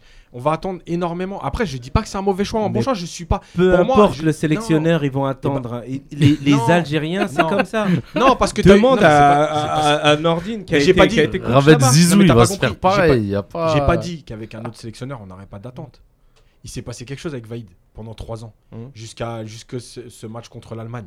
Mhm. Donc, il y a quelque chose euh, qui existe. Donc, l'attente, elle est automatiquement plus grande. On sait ce qu'on a vécu, on sait ce qu'il nous a apporté, on sait ce qu'il a déjà fait. Donc, l'attente, elle est plus grande. Renard, quelque part, euh, euh, oui, on sait ce qu'il a fait au Maroc, mais on sait pas ce qu'il va la faire en Algérie, parce qu'il a rien fait encore aujourd'hui. Donc, l'attente, c'est pas la même. Je te le dis. Tu, Après- connais, tu connais mon avis sur Renard. Non, non, hein. mais moi, mais encore une fois, moi, je donne, moi, j'ai pas d'avis aujourd'hui pour dire lui, c'est mieux que lui. Moi, ce qui m'intéresse aujourd'hui, c'est de dire le projet. projet Mais voilà, c'est tout. Après, les, per- les personnes, c'est eux qui vont les choisir. Si c'est juste de dire je suis le mouvement, les- ils veulent le retour de Vaïd, je vais leur donner ce qu'ils veulent. Encore une fois, on n'a pas de présent de Bah. E. Parce que toi, tu parles de projet, et moi, la semaine dernière, je parlais d'objectifs, et Nejim, il, il me disait attention, c'est pas pareil. Euh, Puisqu'on a un ordine avec nous, euh, les, les présidents de fédération, quand, quand ils te contactent pour, euh, pour te, te proposer un projet, derrière, dans la, la réalité, c'est quoi? C'est c'est les objectifs qui t'assignent, rien d'autre. Bien sûr. Il Et te dit aussi- pas, je veux que mon équipe euh, euh, elle, joue avec 500 passes dans le match. Il te dit pas, je veux Non, que ton tout. équipe euh, Non. y ait 20% de joueurs locaux. Il te dit pas ça. Non, il pas te dit, tout. je veux une demi-finale de Cannes. Il y a des ré- Voilà. Oui, oui, il y a des. Donc il c'est pour ça des- que j'ai- du mal et j'avais du mal et j'y ai pensé toute la semaine l'Égypte. Quand tu m'as repris la semaine dernière, quand tu m'as dit, fais pas, tu dois faire la différence entre un projet. Bah si, moi je fais toujours la différence entre un projet et un. Mais dans mon boulot, j'ai fait la différence. Non, mais Juste- moi je fais entre des objectifs et un projet. Tu peux avoir un projet avec des objectifs au bout et tu peux avoir un projet sans objectif au bout. Mais en On est d'accord. Non, C'est ça que je te dis, l'objectif- que je pense Non, mais l'objectif reste un S'il vous plaît, objectif. s'il vous plaît. Yacine. les objectifs, ok. Maintenant, quand tu dis, ouais, euh, ils vont te mettre comme objectif une demi-finale de Cannes, ok Si tu joues en quart de finale, euh, le Togo, d'accord, ou le Sénégal, C'est pas ben, pareil. Voilà, bah oui. Donc ça veut dire que tu, si tu te fais sortir par le Togo, tu vas pas en demi-finale. Ok, c'est peut-être un échec. Ouais, mais si tu te fais sortir en quart de finale par Sénégal, c'est peut-être moins un échec. C'est comme euh, dans toutes les compétitions, les mecs qui te disent en Ligue des Champions, faut aller en demi-finale. Mais si tu tombes le Real en huitième, Ah oui, comme ça veut rien dire ça. année. Donc le truc c'est que l'objectif pour moi il doit pas être déjà il doit pas être euh, donné aux gens. C'est-à-dire que si c'est dire on prend Ali Lodic, son objectif c'est d'aller en demi-finale. Je suis d'accord avec toi, ça. Ça c'est votre problème Ça, à je vous. suis c'est d'accord avec leur- toi. leur- voilà, eux c'est leur arrangement entre eux. Le, le- le coach qui va signer, voilà les objectifs, on les garde pour nous. Les gens ils ont pas besoin de savoir et ils verront euh, du, du football, ils verront des choses qui leur plaisent, qui leur plaisent pas, etc. Les objectifs, c'est que le président avec l'entraîneur qui doivent se les fixer. On peut pas les donner comme ça aux gens, ça veut rien dire. Parce que nous, on va attendre quoi? D'une demi-finale? Et ça veut dire quoi? Si on est sorti avant, c'est nul? Non, c'est pas nul, la preuve. Il l'a dit tout à l'heure, la, la Coupe d'Afrique avant, on est sorti avant. Et si tout le monde réagit dans le sens où on va. Ah, il a pas atteint l'objectif, il dégage. Non, Eh ben, non, on va mais pas en justement, demi- mais justement, c'est Oui, pour mais, surtout, C'est pour ça que peut- le projet. ouais. L'objectif, on le pose pas comme ça. Mais, mais est-ce que finalement, euh, et on va, on va essayer de boucler les choses là-dessus, je donnerai juste la parole à Nordine pour, pour une question bien particulière, mais est-ce que euh, finalement, c'est pas les, pro- des- le plus gros mal du football algérien aussi, c'est les faux objectifs? Parce que Likens avait pour objectif, euh, il avait pour, est-ce qu'il avait pour objectif la canne? Il voyait plus loin, lui, à chaque fois, systématiquement. Euh, euh, Alcaraz, pareil, on lui avait dit c'était l'objectif, c'était pas, c'était pas le mondial, c'était la canne et il était dans l'objectif de préparer la canne, mais puisqu'il s'est pas qualifié pour le, pour le mondial, on l'a viré. Il n'y a pas que Non, ça. c'est pas que ça. Après, il y a Ah, les matchs. si. Non, désolé, les gars, il y a les matchs qu'il a fait. Il Mais a bien perdu sûr. contre la Zambie aller-retour. euh. Chez nous, on n'avait pas bien perdu sûr. depuis, je sais Mais- pas, et 5 puis ans. mais, c'est aussi, locaux. mais, Les gars, je suis désolé, mais c'est aussi ce qui explique qu'aujourd'hui, la FAF doit 1 million, 1 1,3 million d'euros à Alcaraz. C'est parce que si tu lui dis que ton objectif, eh ben, c'est la, c'est, c'est, euh, euh, c'est la prochaine Coupe du Monde et que bah, quoi qu'il arrive, tu vas devoir te, te qualifier. Quand tu le vires, tu le vires pour faute grave. Il n'a pas atteint ses objectifs. Tu lui dois pas d'argent. Ou du moins, Déjà- tu lui dois pas 1,3 million d'euros. Déjà, je pense qu'il y a la lucidité sur, euh, sur ce qu'on est. Je pense qu'il faut à un moment donné être lucide. On est- Il y, a, y a des bons joueurs, des très bons joueurs, mais on n'est ni une équipe, ni, euh, ni quelque chose de solide. Pour moi, je l'avais déjà dit plusieurs fois, le premier travail, il va être au niveau de la Fédé, alors en dehors du coach, de remettre les joueurs devant leurs responsabilités. C'est-à-dire que les joueurs, ils viennent pas se servir de l'équipe nationale. Ils sont au service de l'équipe nationale et ils font pas la loi. Voilà. Encore une fois, je reviens toujours à la même chose. Je suis désolé, mais quand Marez il s'en va à deux jours d'un match qualificatif pour aller signer, voilà, pour aller Allez, signer un contrat, Sous soit il, on dé- n'aurait soit pas il s'en hein. va Vaïd, on complètement. l'aurait pas vu. hein. Il y a pas de problème. Tu veux signer. Je comprends moi. C'est ton travail. Il y a pas de problème. Par contre, tu reviens pas trois jours après pour jouer le match retour. Tu Mm. t'en vas jusqu'à la prochaine sélection. Et titulaire, hein. En, En plus, plus. tu reviens titulaire voilà. et tu fais un Et mauvais ça, match. Ça, c'est le travail de la Fédé. La Fédé, elle est là. Marez, pas Marez. T'es en sélection. Tu Mm. te débrouilles. Aujourd'hui, en plus, il existe plein de façons. Déjà, les médecins, ils peuvent se déplacer. Euh, il existe plein de façons de signer des contrats euh, par procuration, par internet, etc. Donc, t'avais pas besoin de te déplacer. Et en plus, pour pas signer. Parce qu'en plus, il est parti. Pour rester Et- dans un aéroport, exactement. le pauvre. Donc, c'est ça. Et le premier travail, il est là. Tu sais, je vais te dire, un sélectionneur, c'est une personnalité. hein. C'est une personnalité, c'est euh, c'est un chef. Et avec Vaïd, Vaïd, c'était la carotte ou le bâton. Et c'est ce qu'on avait besoin. C'est ce qu'on avait Exactement. besoin. Et, et les joueurs ont, ont cautionné, parce qu'on leur a demandé si vous étiez d'accord pour euh, euh, y mettre une discipline parce qu'on avait besoin de ça. Quand on, on est sorti, on est sorti après 2010, il y a eu euh, beaucoup de, Il a pris la grosse tête. de déceptions, beaucoup. Et euh, quand on est arrivé, on a discuté à Marcoussis, je m'en souviens, et on a annulé la séance d'entraînement et on a discuté jusqu'à 2 heures du matin, de façon à dire est-ce que vous êtes d'accord, vous les joueurs, pour rentrer dans un, un système euh, de travail où, à 30 secondes de retard, tu reprenais l'avion et tu rentrais chez toi? Mais oui. Et c'est ce qu'on avait C'est besoin. normal, il faut Et- de la discipline et- pour le haut niveau. Et après, tout, a été facile. Tout a été facile parce Ouais, que il y, a eu, règles. il y a eu un chef. Là, je ne sais pas, avec les personnalités de tous les entraîneurs qui ont été euh, à la tête de l'équipe d'Algérie, est-ce qu'il y avait vraiment euh, une personnalité avec euh, des règles de, vie euh, Bah, le seul qui a essayé de mettre ça, c'est Rajvac. Ils l'ont fait virer les joueurs. Eh oui, Voilà, ça- ils ont fait une révolution. Si, Rajvac, bah, Ouais. Rajvac, si, je te Ah, dis. ça, Non, Rajvac, il, allait, gars, il allait instaurer de la discipline. Eh, C'est un mec de l'Est? Il allait mettre de la discipline. On- justement. et on l'a la, mienne, en premier, parce que je l'ai annoncé il y, a, il y a cinq minutes déjà. S'il vous plaît, euh, bon, faut pas déconner non plus, euh, laisser n'importe quoi. Euh, tu as connu cette position euh, de- de- d'entraîneur de, de- de la sélection. Tu étais l'adjoint. Aujourd'hui, la question du profil, elle se pose. Toi, tu connais le contexte. Tu as vécu la chose de l'intérieur. Pour toi, quel type de personne, sans forcément donner de nom euh, ni de, de sé- sélectionneur précis, il faudrait pour l'Algérie? Qu'est-ce qu'il faut réellement en termes de qualité pour pouvoir réussir avec l'équipe nationale algérienne? Bon, moi je pense que euh, je vais en revenir sur Vaïd. C'est Ouais. tout à fait le profil qu'il nous faut, que ce soit Vaïd ou un autre, mais euh, il nous faut, un, une personnalité Mhm. euh, avec du caractère, parce que nos joueurs ont besoin de ça. Après, il nous faut un, un homme, pas spécialement qui connaît l'Afrique, parce que quand on, quand on a des compétences en tant qu'entraîneur, euh, on a des systèmes de jeu, on a une philosophie de jeu, on a des certitudes. Ouais. Donc ces certitudes-là, ce sont les, les top entraîneurs qui l'ont. Et Vaïd faisait partie euh, des top entraîneurs. Maintenant, euh, voilà, maintenant le sélectionneur, il doit être, avoir euh, sa philosophie. Et moi, le, où je regrette, c'est que quand on, on est sorti du mondial en 2014 avec euh, un schéma de jeu en, en 4-3-3, Mhm. euh, je, je prends l'exemple du schéma qu'on a mis en place. C'était approprié pour euh, l'état d'esprit de l'équipe d'Algérie, c'est-à-dire de jouer avec trois attaquants, parce que Mhm. le football algérien a toujours joué avec trois attaquants. Oui.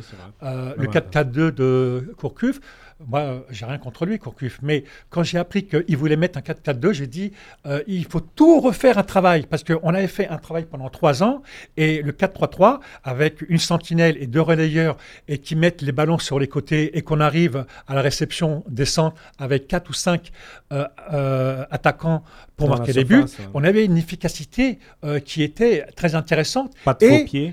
Et le fait de jouer haut, de jouer en attaque, nous, nous ont fait cacher nos petits problèmes défensifs. Parce qu'on avait des lacunes défensives. Mais le fait d'être toujours dans l'animation offensive, de rechercher toujours la récupération et le jeu en avant, nous a permis de, euh, de, de marquer beaucoup de buts, comme on a marqué euh, contre, euh, ben, contre la Corée. Contre la Corée. Ouais, ouais, et voilà. Mais le style euh, d'entraîneur, c'est quelqu'un qui a de l'expérience, euh, euh, pas systématiquement qui connaisse l'Afrique, parce que quand on a un, un grand entraîneur, on, on peut jouer dans tous les continents. Mais justement, tu, tu peux, tu peux aussi écouter les joueurs qui te disent euh, Ok, quand il y a trop de discipline, trop de. On on nous responsabilise pas, ou on nous bride, ou tout ça, tu peux au- aussi écouter ce discours. Tu peux te dire Il faut aussi être à l'écoute de, de- de ceux qui font le jeu, Oui. en fait. Je suis d'accord avec toi, mais euh, et comme je t'ai dit tout à l'heure, euh, l'écoute est une forme d'intelligence et euh, crois-moi, dans le staff, on était toujours à l'écoute des joueurs et après c'était à nous, le, le staff, de, de- de doser. transmettre, de transmettre tous les, tous les commentaires des joueurs puisque c'était notre rôle et à chaque fois, Vaïd écoutait et tout se passait bien. On n'a pas eu de problème. le seul problème, c'est que le 30 juin, son- les contrats ont, ont été atteints et après, euh, il y a eu ce que vous savez. Quoi. Ah, Ils ont essayé de le retenir hein, euh, au Mhm. plus haut de l'État. On, Mhm. on a essayé de tous vous retenir. Et, bon, de toute façon, c'était c'était écrit pas avant. tous. Pas. Le pas ce que tu essayé. disais, entre la, la rigidité et laisser un peu de liberté. Moi, je pense que euh, il y a deux problèmes là-dedans. C'est que les joueurs, c'est un peu des grands enfants. C'est-à-dire que si tu ouvres une porte, je peux te dire que pour la refermer, c'est très compliqué. Et la deuxième chose, c'est que quelque part, moi, je considère, après chacun a sa vision, c'est que je considère qu'à un moment donné, c'est les joueurs qui vont t'amener ça. C'est-à-dire que c'est leur comportement et leur attitude sur le terrain qui va faire qu'à un moment donné, tu, tu vas te dire, et t'es pas obligé de leur dire, ok les gars, je vous laisse une porte ouverte. Tu vas le faire sans leur, sans leur dire. Parce que si tu leur dis, bah oui, si tu leur dis, les joueurs, mais c'est, mais c'est les, enfin, les joueurs, ils ont, ils ont 12 ans dans leur tête. C'est encore des enfants. Il te mange la main. Voilà. Donc le truc, Ouais. c'est que c'est à toi de sentir à un moment donné, tiens, peut-être que je peux les laisser un peu plus jouer sans rien dire. Mais voilà, mais c'est eux qui vont te montrer par euh, des dépassements de fonction, par une attitude euh, qui, est, qui est irréprochable en dehors et sur le terrain. Euh, voilà, moi je, je pense que c'est c'est aussi donnant-donnant, mais malgré tout, quand on voit l'attitude des joueurs entre, euh, entre la, la période Vaïd, le changement avec Gourcuff et après, on voit bien que quand tu, quand tu laisses un peu trop de liberté, Ça tu te fais bouffer. Ouais, et même, il faut un équilibre aussi dans une équipe. Si tu les laisses trop jouer, mais que le- la personne après passent leur temps à jouer et pas défendre, tu fais comment? T'es obligé d'avoir un équilibre. T'es obligé, y un- obligé d'avoir, obligé de milieu à demander à certains joueurs de faire un repli, de se replacer, de, de revenir resserrer les lignes, de coulisser. Parce que si tu les laisses faire un peu, ben, il y, des- il y en a ils aiment pas redescendre, il y en a ils aiment pas faire d'efforts. Mm. T'es obligé. t'es- justement, Il y a mais- des choses que tu es obligé d'imposer aux joueurs. Tu as des joueurs, ils sont attaquants, tu dis non, je veux que quand tu déclenches le, le pressing, bah, toi, tes milieux là, tu suis, l'autre, tu resserres là. Ça, c'est le coach qui l'apporte, c'est sa vision du foot. Oui, je suis d'accord. Lui, il se dit, bah voilà, moi j'aime qu'on presse comme ça parce que cette équipe, je l'ai visionnée avec mon staff, on a visionné l'adversaire. Voilà, leur défenseur central, il a un problème de relance, le milieu, il est trop écarté. Bon, on, dès que le défenseur, le numéro 8, il a le ballon, on enclenche un pressing sur lui. Tu es obligé d'imposer. Si tu n'imposes pas tout ça, si tu fais pas ce travail en amont et, et qui est sérieux et de rigueur, bah, derrière, tu as des matchs comme on avait avec Rabat Madjer, tu vois, des, matchs où c'était un peu l'anarchie. L'autre, il, l'autre il, va, il va presser quand il veut, l'autre, il presse derrière, l'autre, il joue quand il veut. Des il matchs avec pas. un manque de cohérence. Bah oui, il n'y a pas de pas de cohérence, il n'y a pas de tactique, il n'y a pas de cohésion, il n'y a rien. Je rebondis sur ce que tu dis. Critiquer Gourcuff sur le fait euh, du jeu, comme le- l'a fait euh, Nordine juste avant, en parlant du 4-4-2, m- moi, il m'a fait détester le 4-4-2. Bah ouais, il nous a déséquilibré l'équipe. on avait une équipe qui était rodée, Elle huilée. était faite pour le 4-3-3 avec euh, des certitudes euh, euh, tactiques et chaque joueur avait ses repères. Parce que pour en Ouais. revenir à ce que tu viens de dire, euh, dans les discussions, euh, 48 heures avant le match, ce n'était que des discussions tactiques avec le compartiment défensif. Euh, les défenseurs savaient ce qu'ils avaient à faire et surtout savaient ce qu'il ne fallait pas faire non plus. Les, les milieux de terrain, parce qu'on on discutait de compartiment à compartiment, les milieux de terrain, les attaquants. Après, il y a eu des réunions. Bah Euh, ouais. il, y avait des réunions euh, globales et euh, la veille, à 4 heures du matin, on était en train de regarder encore les dernières cassettes jusqu'à 4 heures du matin. Donc euh, pendant trois ans, c'était un travail qui était, euh, qui était très intéressant, mais on a beaucoup travaillé. Et, Ouais, euh, et, j'imagine. et- Le et quand on travaille beaucoup, seul, hein. et quand on travaille beaucoup, ben, on, on est récompensé. Mais justement, sur par votre rapport travail, à, Gourcuff, excuse-moi, ju- juste pour conclure sur le sujet Gourcuff, parce que moi, j'arrive pas, à- j'arrive pas à passer ce cap-là. Autant sur le jeu, on peut critiquer sur le fait qu'il s'est pas adapté, mais autant sur la gestion du groupe, la gestion des joueurs, j'arrive pas à me dire que c'était la foire. Mais si, t'es- J'arrive pas à me dire non, que. Eh, il a donné les clés de l'équipe à Brahimi, à Marez, à tous ses petits chouchous. Et il a dénigré des mecs comme Djabou ou des mecs comme Slimani qui met un doublé. Il dit ouais c'est anecdotique son doublé. C'est parce que euh, il y aurait Brahimi on l'aurait gagné le match. Mais ça se dit pas ça. Ah tu dis pas un truc comme ça. Tu vois parce qu'il était plus proche de ces joueurs là. Donc il... tu vois ce que je veux dire? Il a En tout cas, il a même- pas c'est- pour un retour de Gourcuff, toi. Moi personnellement non bah non parce que lui il a ses certitudes et ses certitudes elles marcheront pas en Algérie. Il a son 4-4-2 son jeu ça peut marcher. euh, il prend la sélection de Belgique je sais pas moi une bonne équipe et tout. Il peut faire quelque chose la Slovénie. Mais nous en Algérie on a des, on a beaucoup de défauts. Quand je dis des défauts c'est que tactique déjà et euh, nos qualités on n'est pas plus ra- en Afrique on est peut-être l'équipe la plus lente. Tu vois on a des défauts. Donc son 4-4-2 il est pas assez voilà le 4-3-3 une- Vaïd il nous avait apporté une sentinelle juste devant la défense pour euh, pour être un deuxième couteau au niveau du milieu de terrain, couper les ballons, aider les deux défenseurs centraux parce qu'on était plus lent. Notre bloc en- à euh, l'extérieur, on jouait un peu plus bas parce qu'il faisait chaud. Euh, la pelouse, elle n'était pas bonne. On était un peu plus bas, on laissait un peu le ballon adversaire, on récupérait, on allait vite sur les ailes. En 2-3 touches, on était déjà sur un centre sur Slimani. On l'a parfait depuis 2014, ça. Et ça permettait d'être de défendre à 5 Exactement. et d'attaquer à 5. Exactement, parce ce que les gens ils se projetaient, Voilà. lui restait Ah, derrière, les deux, les deux milieux centres. Comme Ben Taleb et Taider, leur meilleure place, Voilà. c'est quand ils étaient un peu au-dessus, ils pouvaient se projeter. Et soutenir Donc, les attaquants. Pour les était centres, ils- voilà, ils récupéraient Voilà. les ballons sur les centres. Slimani était devant, Et étaient à derrière. 5 devant. Et, et quand ça défendait, voilà, les gens ils pouvaient revenir et tout. Et, et tu vois, il avait un équilibre. Gourcuff, il a déséquilibré. Le jeu en lui, il était beau, mais c'était pas équilibré. Si t'es pas équilibré, tu peux bien jouer, mais tu gagneras pas des matchs. Non, on préfère gagner que faire la passe à 10. Yacine, on va parler euh, ballon. Et euh, il y, a- un terme qui avait pas mal euh, utilisé Madjer pendant son court mandat, c'était l'africanisation euh, du, jeu algérien. Et donc c'était un truc que tu considérais complètement débile. Et moi je vais te poser la question, est-ce qu'il faut imposer, est-ce que l'entraîneur doit imposer son jeu, peu importe le contexte, sans tenir en compte le contexte africain, ou est-ce qu'il doit s'adapter et donc africaniser entre guillemets son équipe? Le premier problème, c'est que africaniser, qu'est-ce que ça veut dire? Parce que en fait, aujourd'hui, la plupart des grands pays, tous les joueurs jouent en Europe. Ouais. Donc déjà, le, enfin, quand tu affrontes des joueurs, tu affrontes des joueurs qui jouent en Europe. Je parle des gros pays. Après, quand tu as les matchs moyens, effectivement, c'est voilà. Non, mais même s'ils jouent en Europe, ils sont la plupart, par exemple Nigeria, tous ces pays-là, ils sont quand même formés euh, dans leur pays. Oui, oui, ils ont sûr. grandi et formés. Ils mais- connaissent l'Afrique. Non, mais ils connaissent les conditions africaines. clair. Mais en fait, africaniser, pour moi, ça veut. Enfin, le terme, il est, il est pas bon et pour moi, ça veut rien dire. À partir du moment où tu as des joueurs d'un bon niveau, voilà, tu dois être capable, en tout cas, d'avoir une, d'avoir une, une, une philosophie Mm. que tu mets en place. Et après, effectivement, comme tous les entraîneurs du monde, oui, il faut t'adapter à certaines choses. Quand tu vas en Côte d'Ivoire, tu vas pas au Nigeria. Quand tu vas au Nigeria, tu vas pas au Mali. Voilà, il y a des choses qui sont différentes. Les joueurs sont différents, l'atmosphère est différente. Il faut juste La- les prendre en compte dans voilà, ta composition, voilà, mais ton- dans ta manière de jouer. Ton mais fil conducteur, c'est quand même ton équipe. Si tu fais que t'adapter, tu n'avanceras pas. Maintenant, tu, tu- tu as des certitudes dans ce que tu veux mettre en place avec les joueurs euh, cadres, entre guillemets, avec les joueurs que tu as, dont tu disposes, avec leur qualité.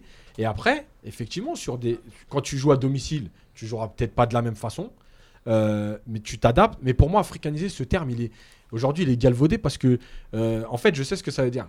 Enfin, Mm. africaniser, ça veut dire des mecs qui vont au combat. Mais des mecs qui vont combat, on est quand même capable d'en avoir. Les mecs qui jouent quand même dans des, dans des championnats où, euh, où ça fait pas que jouer au football.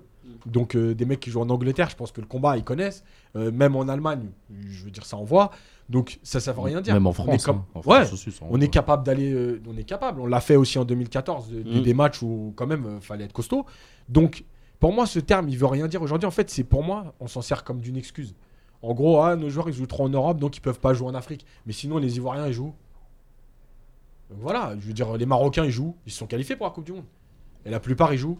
Donc, euh, ça veut rien dire, ça, africaniser. c'est- Pour Non, mais moi, en fait, c'est- c'est- Moi, ce Tunisie, je pense qu'il voulait dire avec africaniser. Enfin, c'est vrai qu'ils sont mal exprimés, mais moi, en quoi je suis d'accord avec ça, c'est pas faut africaniser au niveau du jeu, mais il faut bien prendre en compte toutes les conditions africaines. C'est-à-dire, le staff, il va pas à l'arrache. Tu vas pas comme si tu étais à Strasbourg et tu pars à Metz pour aller faire un match. Non, tu es en Algérie, tu as Sidi Moussa, tu dois aller jouer à Lagos. Essayer de partir 5-6 jours avant, essayer de partir une semaine pas. avant. Juste- Faire un- au lieu de faire ton stage à Sidi Moussa, va là-bas parce que le taux d'humidité, la chaleur, ils vont te faire, ils vont te ça- faire jouer à 14h ou à 16h sous plein soleil taux d'humidité à plus de 90. Je me permets C'est que très compliqué. Donc il faut aller s'installer. Il faut prendre en condition la pelouse, la- l'arbitrage et ainsi de suite. parce que j'ai la, la chance euh, d'être le neveu de Maouche, l'ancien sélectionneur, et il m'expliquait ça. Il me disait qu'à l'époque, en 80, là, il y avait des joueurs qui n'étaient pas capables de jouer dans certains pays. Ouais. Tu les mets pas, même s'ils sont bons. Oui, bien sûr. Dans ces matchs-là, tu Bien les mets sûr. pas. C'est pour ça qu'il Il faut, vaut mieux mettre faut un mec connaître qui est son- soi-disant moins bon. voilà, mais mais, qui qui peut supporter les conditions voilà. ou Bah par ouais, exemple Mais ça, ça mais fait partie de l'adaptation. connaître ça veut et pas de- dire africaniser. et de connaître son effectif aussi. Aussi. Parce que quand tu connais bien ton effectif, tu sais quel joueur utiliser. Vaïd en 2014 à la Coupe du Monde, il a utilisé plein de joueurs à des postes différents comme euh, Mostefa, d'ailleurs qui a fait un bon match même en arrière droit contre la Belgique et en 6 l'Allemagne. contre l'Allemagne, ouais, en 6. Ça veut dire lui il a fait deux matchs différents avec deux postes différents. Exact. On a changé de compo, on a changé de truc. Et à chaque fois, ça a plus ou moins, ça a même toujours marché pour moi. Belgique, on a tenté notre coup, on a perdu 2-1, mais on aurait pu le gagner le match. Ça, voilà, ça arrive quoi. Mais euh, ça veut dire la tactique, il- on avait bien choisi. Donc, il connaissait son effectif, il savait quel joueur utiliser à quel moment et pourquoi, avec leurs forces. Moi, Stéphane, il avait certaines forces que d'autres n'avaient pas. Et certains.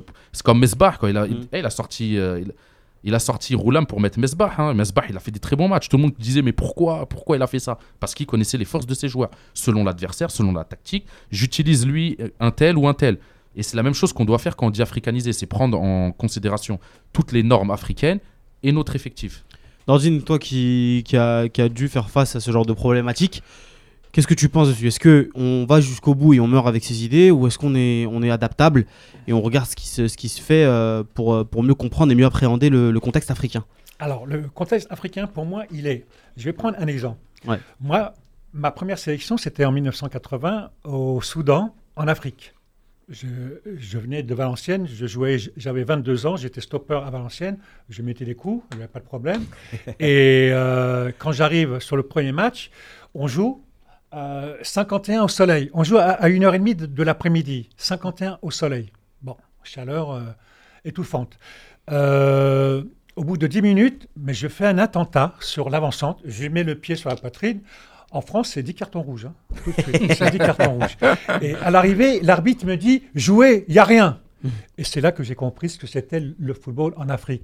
Euh, africaniser, pour moi, c'est euh, plus rester dans, dans l'agressivité, Dans les duels. Il y a moins de jeux euh, parce que les terrains avant euh, étaient euh, un peu difficiles, donc il, fallait jouer long et euh, aller sur les deuxièmes ballons. Les Maliens mesuraient 2 mètres, euh, la puissance tech, euh, la puissance physique, athlétique. Bon, moi, je pense que c'est ça. Sinon, le reste, euh, je suis entièrement d'accord avec toi. Il n'y a pas de souci. Euh, il faut jouer son jeu avec, avec ses certitudes et ses ne, qualités. ne pas se dénaturer donc. Exactement. Parce que de- de- demain, tu es sélectionneur de l'Algérie. Mm. Tu, tu, tu te passes pas de Marès, tu te passes pas de Brahimi. Mais tu bien te- sûr que non. Voilà. Non, mais après, voilà, selon ta tactique. pour, mais euh, attends, laisse-moi finir. Mais selon ta tactique, tu peux te passer. Si t'as un Fegouli qui est plus défensif au même poste, bah, tu peux mettre un autre ailier qui va faire le travail défensif. Bah, bah, bah, Vaïd, il l'a déjà fait. Il avait essayé Brahimi en ailier gauche. Il l'a plus jamais remis ailier gauche. Exactement. Il a, remis- il a toujours laissé Soudani parce qu'il faisait le repli défensif. Il centrait directement. Brahimi, il lâchait pas sa balle. Il aimait pas ça. Bah, il le mettait en espèce de des 10. faux pieds. Il le mettait en espèce de l'avant-centre, 10. Bah oui, il voulait pas de, fio- de faux pieds. Euh, Marez, euh, il a été utilisé milieu gauche avec euh, Gourcuff. C'est pour ça que je pour ça que te dis. euh, la qualité offensive de l'équipe d'Algérie pendant toutes ces années, c'était l'animation euh, offensive qui marchait à merveille parce qu'il y avait de, de- de la qualité sur les appels de base, sur les côtés. On jouait pour centrer et à la réception, on était quatre ou cinq euh, attaquants Ouais. qui étaient C'était là. travaillé. Ça se voit que c'était travaillé. oui. C'était pas du Donc, hasard. euh, hein. C'était cinq devant et cinq derrière. Et après, il y avait un équilibre. Et voilà, donc, euh, il n'y a Hmm. rien à dire d'autre. Non, mais c'est ce que je disais. Je disais que on peut pas se passer euh, quand tu as dans ton effectif euh, des. Non mais tu des peux te passer de tout le monde, je te jure. Non, Si, à partir d'un, si un moment le joueur il est plus fort que la que la Exactement. tactique ou que l'équipe, c'est n'importe quoi. d'accord, c'est le joueur qui Bah oui. que tu peux pas t'en C'est passer, bah oui, c'est le joueur qui doit le faire. Et après le joueur tu peux le aujourd'hui, faire, tu peux franchement- l'utiliser comme tu veux. Excuse-moi, le Mahrez, Ouais. il faut pas qu'il- Ouais, il prouve pas en équipe nationale en tout cas. Mais après, c'est les choix de, de Et, l'entraîneur. et voilà ce que j'allais dire. Le- L'entraîneur, il Ouais, peut le c'est- faire jouer à un autre poste, Ah oui. il peut lui Les- demander aussi autre chose. Les gars, sur, sur, sur Il ça. peut le faire mieux jouer. hein. Un autre coach peut faire jouer Marez mieux qui joue en ce moment aussi. Tu vois, je dis pas qu'il est mauvais sur, dans le sur sens- ça, il y a beaucoup d'entraîneurs qui considèrent que le, que le joueur est, est plus important que le système. Et donc, si tu, si tu fais passer en gros ton système avant tout, il fait que euh, il y a qu'un certain type de joueurs qui pourront s'adapter à ça. Faut, Et donc, tu manques. tu- adaptable. voilà, donc tu manques d'adaptabilité au final. Donc, euh, c'est pour ça qu'il y a beaucoup d'entraîneurs qui considèrent que le Ouais, joueur prime sur le système parce qu'il va faire avec les joueurs qu'il a, il va tirer la quintessence des individualités pour faire briller son collectif. Donc je pense qu'on va pouvoir finir euh, à- là-dessus. C'est une phrase super classe que je viens de lâcher là. J'ai du mal à croire que des Brahimi, des. Mahrez, euh, des Bentaleb, des Roula, mais. C'est ce qu'on appelle euh, faire jouer le joueur à 100% de ses possibilités. Hmm. Voilà. Mais il s'adapte. La, la Mais- qualité d'un entraîneur, Mhm. c'est ça, c'est de mettre euh, euh, un joueur à un poste où on, en- on retire 100%, 100% de ses qualités. de ses qualités. Mais- C'est ça un bon choix d'un entraîneur. Je suis d'accord, mais un joueur de haut niveau aujourd'hui, il s'adapte. Oui, oui. Un joueur de haut niveau aujourd'hui, il écoute son entraîneur. Un joueur de haut niveau aujourd'hui, si tu, le, Ah, mais si tu dis à les Mahrez mêmes- de Ah, jouer mais ils à gauche, tous il les mêmes- jouera à gauche. Ouais, mais ils ont pas tous les mêmes qualités. Peut-être qu'il Marez peut pas faire le travail défensif qu'un autre ailier pourrait faire. Ouais, mais attends, Mais c'est un exemple que je te donne.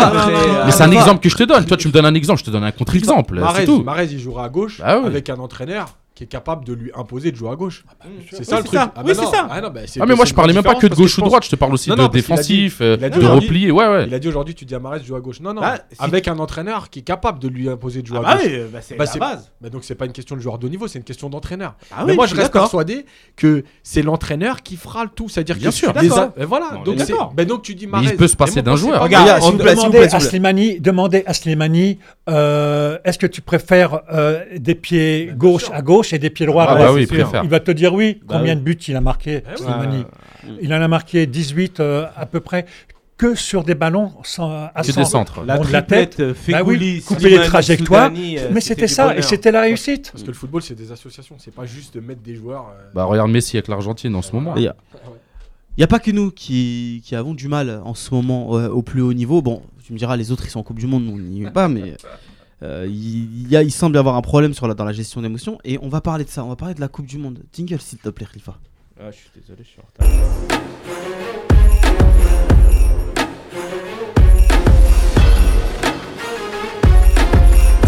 Alors la Tunisie et le Maroc sont un peu passés à côté de leur, leur Coupe du Monde. Il y avait pas mal d'attentes euh, autour d'eux.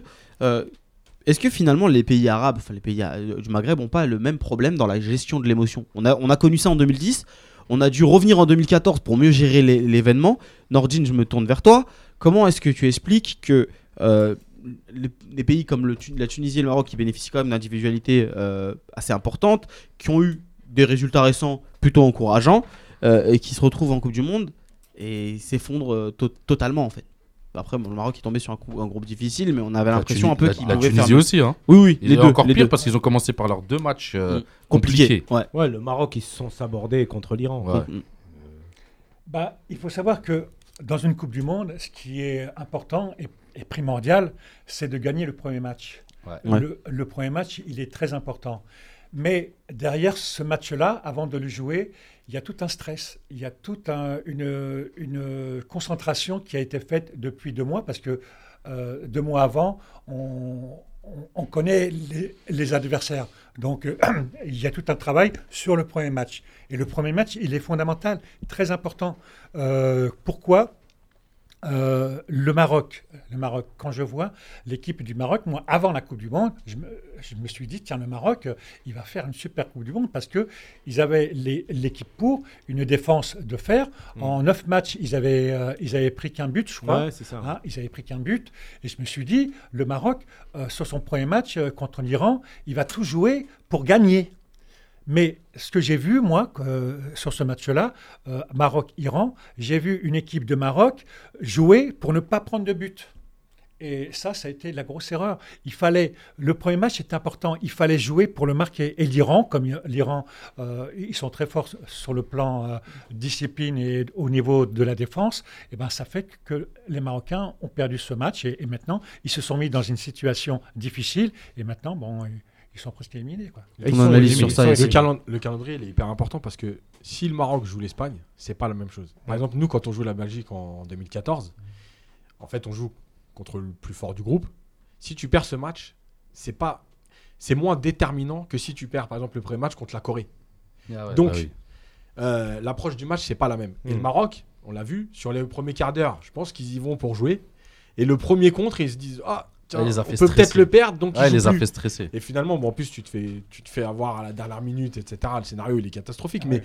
mais effectivement, et moi, je pense que euh, la Coupe du Monde 2010, avec les défauts qu'on a eus, etc., elle a été hyper importante parce qu'il y a quand même un certain nombre de joueurs qui avaient fait la Coupe du Monde 2010, qui était aussi en 2014, dans la gestion de l'événement. La Coupe du Monde, c'est quand même un événement planétaire, médiatiquement. Mm. Euh, et la plupart des équipes, la Maroc, Tunisie, Égypte, c'est un retour depuis, depuis de nombreuses années. C'est-à-dire que tous les joueurs qui étaient là, ils n'ont jamais fait la Coupe du Monde.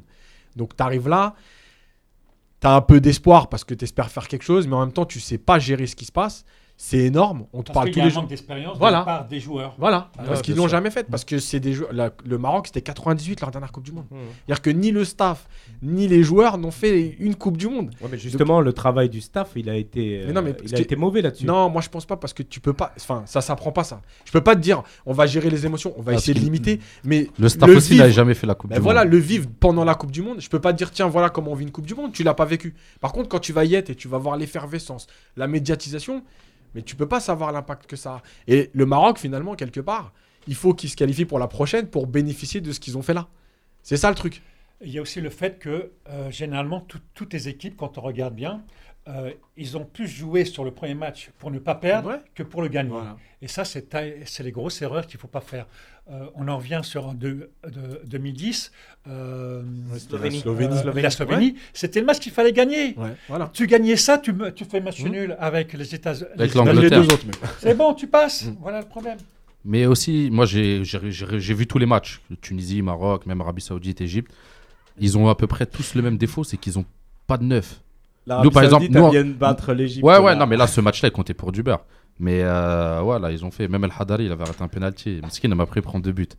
Mais euh, en, Donc, nous, en un sur 2010, penalty. on avait le même, euh, on avait le même euh, défaut en 2010, c'est qu'on n'avait pas de neuf, on n'avait pas de buteur. Dire, on faisait des actions, on faisait des trucs, mais on marquait pas. Le Maroc, deux matchs, zéro but. Ils ont pas d'attaquants. Ils ont des très bons 10, ils ont des très bons ailiers, ils ont des bons milieux def. Mais à un moment, si t'as pas un mec pour rentrer les buts, même si c'est un défenseur qui marque sur corner à chaque fois, mais tu as besoin de marquer. Si tu marques pas, c'est compliqué. La Tunisie, ils ont réussi à marquer, mais malheureusement, ils sont tombés sur l'Angleterre et la Belgique, qui est assez fort, quoi. Ouais, c'est au-dessus. Et euh, donc, euh, donc, si tu marques pas, nous en 2010, on avait le même défaut, on marquait pas. On a fait trop, on n'a pas mis un seul but même. En trois matchs, on a mis zéro but. On a eu un point parce qu'on a fait un match nul contre l'Angleterre, qui est un très bon match d'ailleurs. Mais on marquait pas. Tu peux rien faire si tu marques pas. En 2010, en 2014, on a marqué à tous les matchs. Ouais, tous les matchs, on a mis un but. Notre jeu était basé sur. euh, Bien sûr, des attaques très rapides, qui allaient vite. Et vite vers les cages, parce qu'on n'allait pas vite vers l'avant. Non, on allait en 3-4 passes, en- avec des courses très rapides. On était dans la surface adverse, avec un tir à la- au bout. C'était très très dangereux à chaque fois. L'Allemagne, on les a fait stresser. Neuer, il a dit que le Mexique a réussi, ce que l'Algérie n'a pas réussi. Exactement. Non, exactement. non, euh, Nordine, justement, euh, pour ceux qui, qui disent que Vaïd, il a une philosophie défensive et tout, c'est faux. Mais pas du tout. Pas du Voilà, tout. Le, On c'est le est- moment de le dire. Euh, il aurait une philosophie euh, défensive. Il jouerait, on jouerait en 5-3-2. euh, Tu, tu vois ce que je veux dire Tous derrière. Là, euh, le premier match qu'on a fait contre, contre la Belgique, on a voulu jouer. Malheureusement, sur ce match-là, tout le monde a cru qu'on on avait un système pour jouer derrière. Mais non, c'est parce que c'est la Belgique qui nous a empêchés de sortir parce qu'ils connaissaient réellement nos qualités offensives. Donc, ils avaient peur de nous et euh, ils, ont, ils ont eu des, Ils ont bien bloqué les ailes. C'est vrai, récupérer le Ouais, ballon très haut. voilà. Il y avait eu l'entrée de. Fellaini un peu devant là. Ouais, en faux ouais, avançant qui ça, avait fait ça du mal. Mais, au-delà de ça, Vaïd aussi, on disait qu'à l'extérieur, justement en Afrique, il- justement, il était frileux. Qu'est-ce que tu, réponds à ça? Non, pas du tout. Non. Non, pas du tout. Euh, il n'était pas frileux dans la mesure où euh, il, avait, il savait ce qu'il avait dans son sac. Il avait dans son sac des joueurs pour, euh, pour jouer devant, euh, jouer sur euh, les appels de balles, jouer sur la, la récupération. Et tout de suite, tout de suite, tout de suite, le jeu en avant, pas récupérer et donner en arrière. C'était tout de suite la récupération au milieu de terrain et tout de suite, en première intention, mettre le ballon dans les intervalles entre le latéral et le stopper. Et nos attaquants écartaient le jeu. Et là, on avait de l'espace. On rentrait pour centrer et à l'arrivée, comme je vous ai dit tout à l'heure, on était à 4 ou 5 pour marquer des buts. C'est pour Voilà. ça que vous, vous Vaïd de n'a joueurs, jamais, euh, jamais été quelqu'un de frileux. Mais C'est pas pour du ça tout. que vous vous êtes passé de joueurs euh, de ballon qui pourraient ralentir le jeu, style Exactement. euh, bout de bouse. Exactement. euh, Fallait vite, d'autres, vite euh, dans et d'autres joueurs. Mais euh, euh, l'e- l'efficacité, c'était Fegouli, euh, Soudani ou Djabou, parce que Djabou, Djabou était un des meilleurs euh, joueurs techniques dans l'effectif. Mais le, mais le problème de Djabou, il ne pouvait pas tenir euh, 90 minutes. Et encore moins. Voilà. Le problème, c'est qu'il faut toujours coller des étiquettes. Et en, en fait, le truc, c'est que aujourd'hui, il faut toujours, tu sais, un défensif, un offensif. Défensif, ça veut pas dire ça. Si, si tu sais que tes joueurs ont besoin d'espace, eh ben, tu vas te mettre un peu plus bas. Ça Exactement. veut pas dire que tu es défensif. Ça veut T'aspires juste en dire- fait l'équipe Ah oui, adverse Ça veut pour dire que tu créer un décalage et. T'es défensif et si effectivement euh, Le tu, Brésil tu sors ça, jamais. le Brésil, Ouais, hein. tu sors jamais. Là, tu, quand tu récupères le ballon, tu savais ce que tu voulais faire. Donc ça veut rien dire défensif, euh, offensif. Il y a des joueurs, ils jouaient. Enfin, il y a des équipes qui jouaient avec 5 offensifs et ils ont pas d'attaque. Hein. Ça, enfin, bien ça sûr. veut rien dire du tout. On va continuer, euh, les gars. Nordine, j'aimerais te poser une question. Euh, bon, on en a un peu par- parlé, parlé en, en- en off, mais est-ce que euh, tu aimerais un jour euh, entraîner un club en, Algérie, dans le golf, ou est-ce que tu es, disposé à revenir dans le monde du football, ou est-ce que finalement tu, tu te dis que ta carrière elle est, elle est derrière et tu veux te concentrer sur autre chose aujourd'hui? Dans l'absolu, oui. J'aimerais me concentrer sur autre chose comme l'humanitaire. Euh, Ouais. C'est quelque chose qui me trotte dans la tête. Maintenant, je dis pas non sur un, un projet euh, très intéressant. Ouais. Maintenant, pour partir loin, non, je ne pense pas. Non, rester euh, ici dans le coin ou alors avoir un, un gros projet.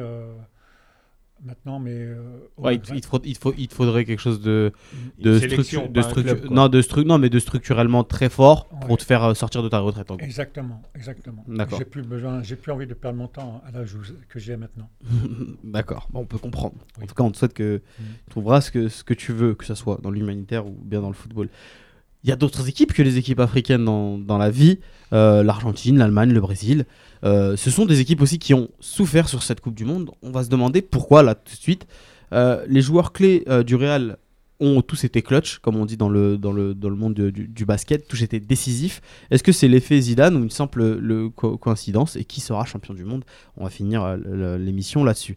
D'abord l'Argentine, l'Allemagne et le Brésil. Alors trois géants du football mondial qui ont souffert. Comment est-ce que vous expliquez les difficultés de ces nations-là sur ce début de Coupe du Monde?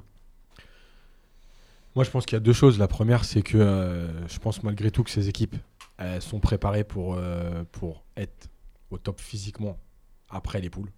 Voilà, pour monter en puissance. Euh, et le deuxième élément, c'est que les équipes qu'elles ont rencontrées, quand même, elles ont beaucoup, beaucoup défendu. Et dans ces matchs-là, si vous ne trouvez pas l'ouverture rapidement, c'est très compliqué. Parce qu'il faut, il faut. Après, ça a manqué aussi un peu de, de vitesse, de spontanéité. Mais, euh, mais jouer contre une, une équipe qui défend à 8, 9, 10, c'est très compliqué. Et on l'a vu, par exemple, le Costa Rica, ils prennent quand même deux buts dans le, dans le temps additionnel. Parce qu'une fois qu'ils prennent un but, ils sortent un peu. Bah, c'est- derrière, c'est parti. Ouais. Bah oui, donc, euh, donc, euh, donc voilà. Donc je pense qu'il y a un peu un mélange des deux. Après, je pense aussi que euh, on arrive un peu à une période bizarre du, du football où bon, les petites équipes, elles, elles veulent prendre des points contre, contre les gros. Ils veulent pas jouer, ils veulent prendre des points. Donc ils défendent avec euh, un état d'esprit, une solidarité. Et, euh, et moi, le défaut que j'ai vu un peu, surtout l'Allemagne le premier match, c'est qu'à un moment donné, on arrive à, être, euh, à avoir des équipes qui jouent très haut, mais qui sont pratiquement écrasées sur une seule ligne. Et, euh, et en fait, tu peux pas passer une défense renforcée si tu es écrasé sur une seule ligne. Il faut qu'il y, ait des- il faut qu'il y ait des décalages, que les joueurs se déplacent. Ouais. Et je pense qu'à un moment donné, l'Allemagne, pratiquement, il y avait Créer de la 5-6 joueurs. C'était abusé. Ouais. Euh, il y C'est dans la cinq- surface. Ouais, 5-6 joueurs alignés. Boateng, il a l'entrée de la trouver. surface, t'imagines Voilà. Tu peux pas trouver parce ouf. que l'équipe adverse, elle est déjà en nombre. Et il suffit qu'elle soit bien positionnée. Tu trouveras jamais des, des positions de passe, etc. Donc après, il faut un exploit. Bah, c'est ce qui est arrivé euh, l'Allemagne contre la Suède. Enfin, le dernier coup franc, c'est juste euh, la frappe est juste magnifique. C'est Euh, des joueurs du Real qui. qui qui Ouais, après les joueurs à- du Real, ils ont fait, ils ont fait une saison où le championnat ils l'ont balancé depuis le mois de décembre, faut dire la vérité. C'est vrai.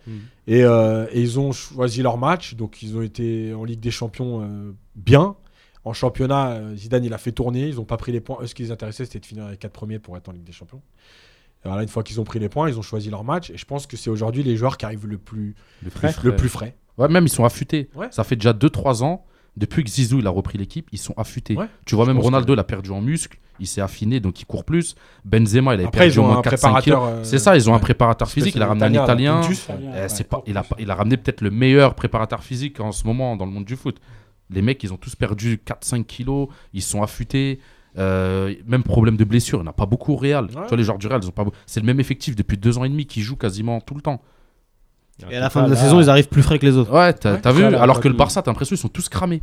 Quand tu vois dirait qu'ils sont tous Modric, cramés. Kroos, euh, Ronaldo. Ronaldo.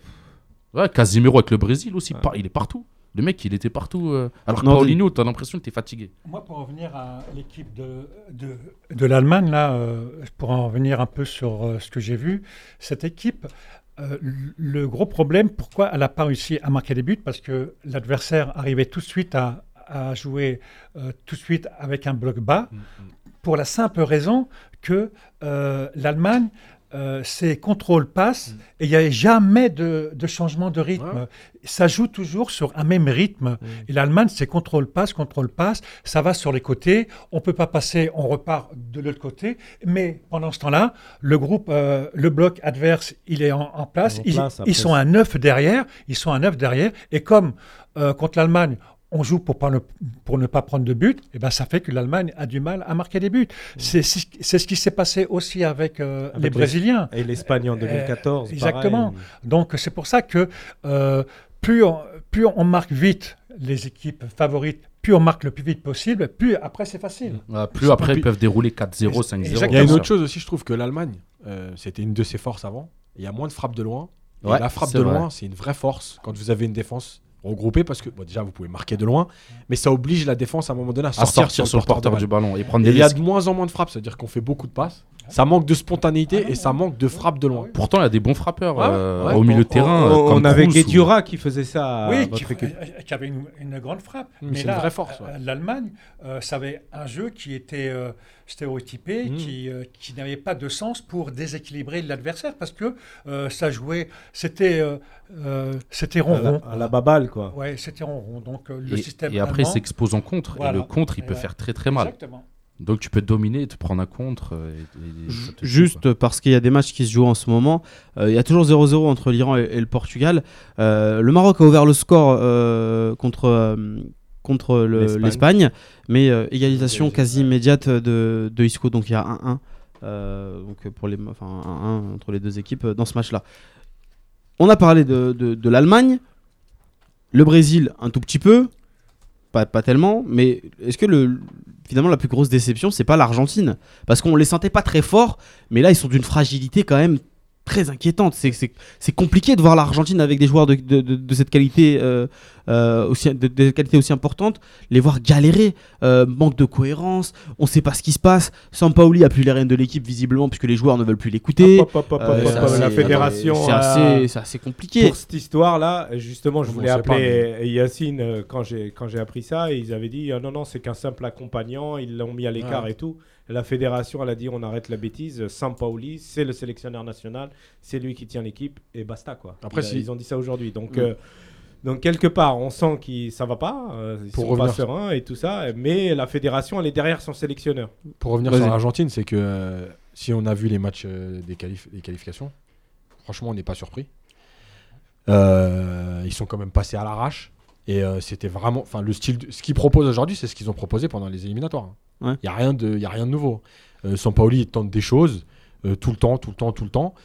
Euh, mais je pense qu'il y a un vrai problème. C'est que. euh, et même si j'aime pas les comparer, parce que voilà, il y a un problème Messi, Ronaldo. Ronaldo, en dehors de leur qualité individuelle, dans le comportement, il est juste exceptionnel en ce moment. C'est-à-dire que vous le voyez sur le terrain, il, il, il engueule jamais ses partenaires, il encourage tout le monde, il vient défendre. Il est, il est, en fait, il fait partie de l'équipe. Messi, je pense qu'aujourd'hui, le problème, c'est que Sampaoli l'a répété 50 fois, et c'est son erreur, c'est que euh, c'est l'équipe de Messi, c'est lui qui fait tout. Et en fait, aujourd'hui, bah, il fait tout tout seul. Et en fait, autour, euh, il n'y a pas de mouvement, il n'y a rien, parce que de toute façon, lui, on lui donne la balle, et après, lui, il va essayer de tenter quelque chose. Mm. Bah, les équipes adverses, elles l'ont elles l'ont compris, et on l'a bien vu, notamment le premier match contre l'Islande. L'Islande, ouais. Où il était dès qu'il serré avait de le ballon, il venait à 3. Mm. Lui, il y allait tête baissée, il perdait le ballon et voilà. Comme en plus l'Argentine elle a des difficultés défensivement, avec Macherano qui est Et au, et complètement au à la milieu rue. aussi, au milieu Ouais, bah, centre. ouais. Bah, ouais. ouais. Otamendi, Milieu et défense, bien son bloc, tu veux dire. Bien Même les sûr. latéraux, les latéraux. et franchement, moi, à la place de l'entraîneur islandais, j'aurais presque des regrets de ne pas avoir tenté un peu plus. Parce qu'honnêtement, défensivement, je pense qu'il y a 2-3 contre. euh, Il y avait autre chose à faire. Mais, mais voilà, l'Argentine, c'est pas une surprise. Quand on a vu ce qui s'est passé depuis un an en éliminatoire, c'est pas une surprise ce qui se passe. Moi, je suis d'accord dans la mesure où, euh, pardon, euh, l'Argentine, euh, elle s'attendait à, à jouer, à avoir un jeu euh, bien léché, euh, avec des joueurs de renom, parce que l'en- l'entraîneur à l'heure actuelle, il, il se passe de Higuain, il se passe de Dybala. Euh, Icardi aussi, qui n'est même pas dans le groupe. Voilà, exactement. Donc euh, je me dis que c'est dommage parce que ce qu'on ce qu'on a vu euh, pour l'instant, l'Argentine ne mérite pas de passer le deuxième tour, loin de là, mais pas du tout. Avec ce qu'ils ont proposé, ils n'ont rien proposé au niveau de la qualité du jeu. Comme quoi, on en revient toujours à ce qu'on disait joueur de haut niveau, pas haut niveau, Messi, pas Messi. Mm. Si autour de lui, il n'y a pas les bonnes affinités, si t'as pas trouvé les bonnes associations, tu peux mettre Messi où tu veux.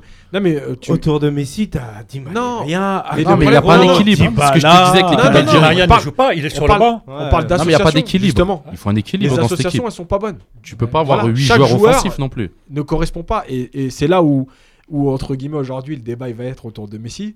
C'est de dire, et ce sera le point noir, même si on n'enlèvera rien à sa carrière, à ce qu'il a fait, au génie qu'il est, c'est que au Barça, on joue pour lui.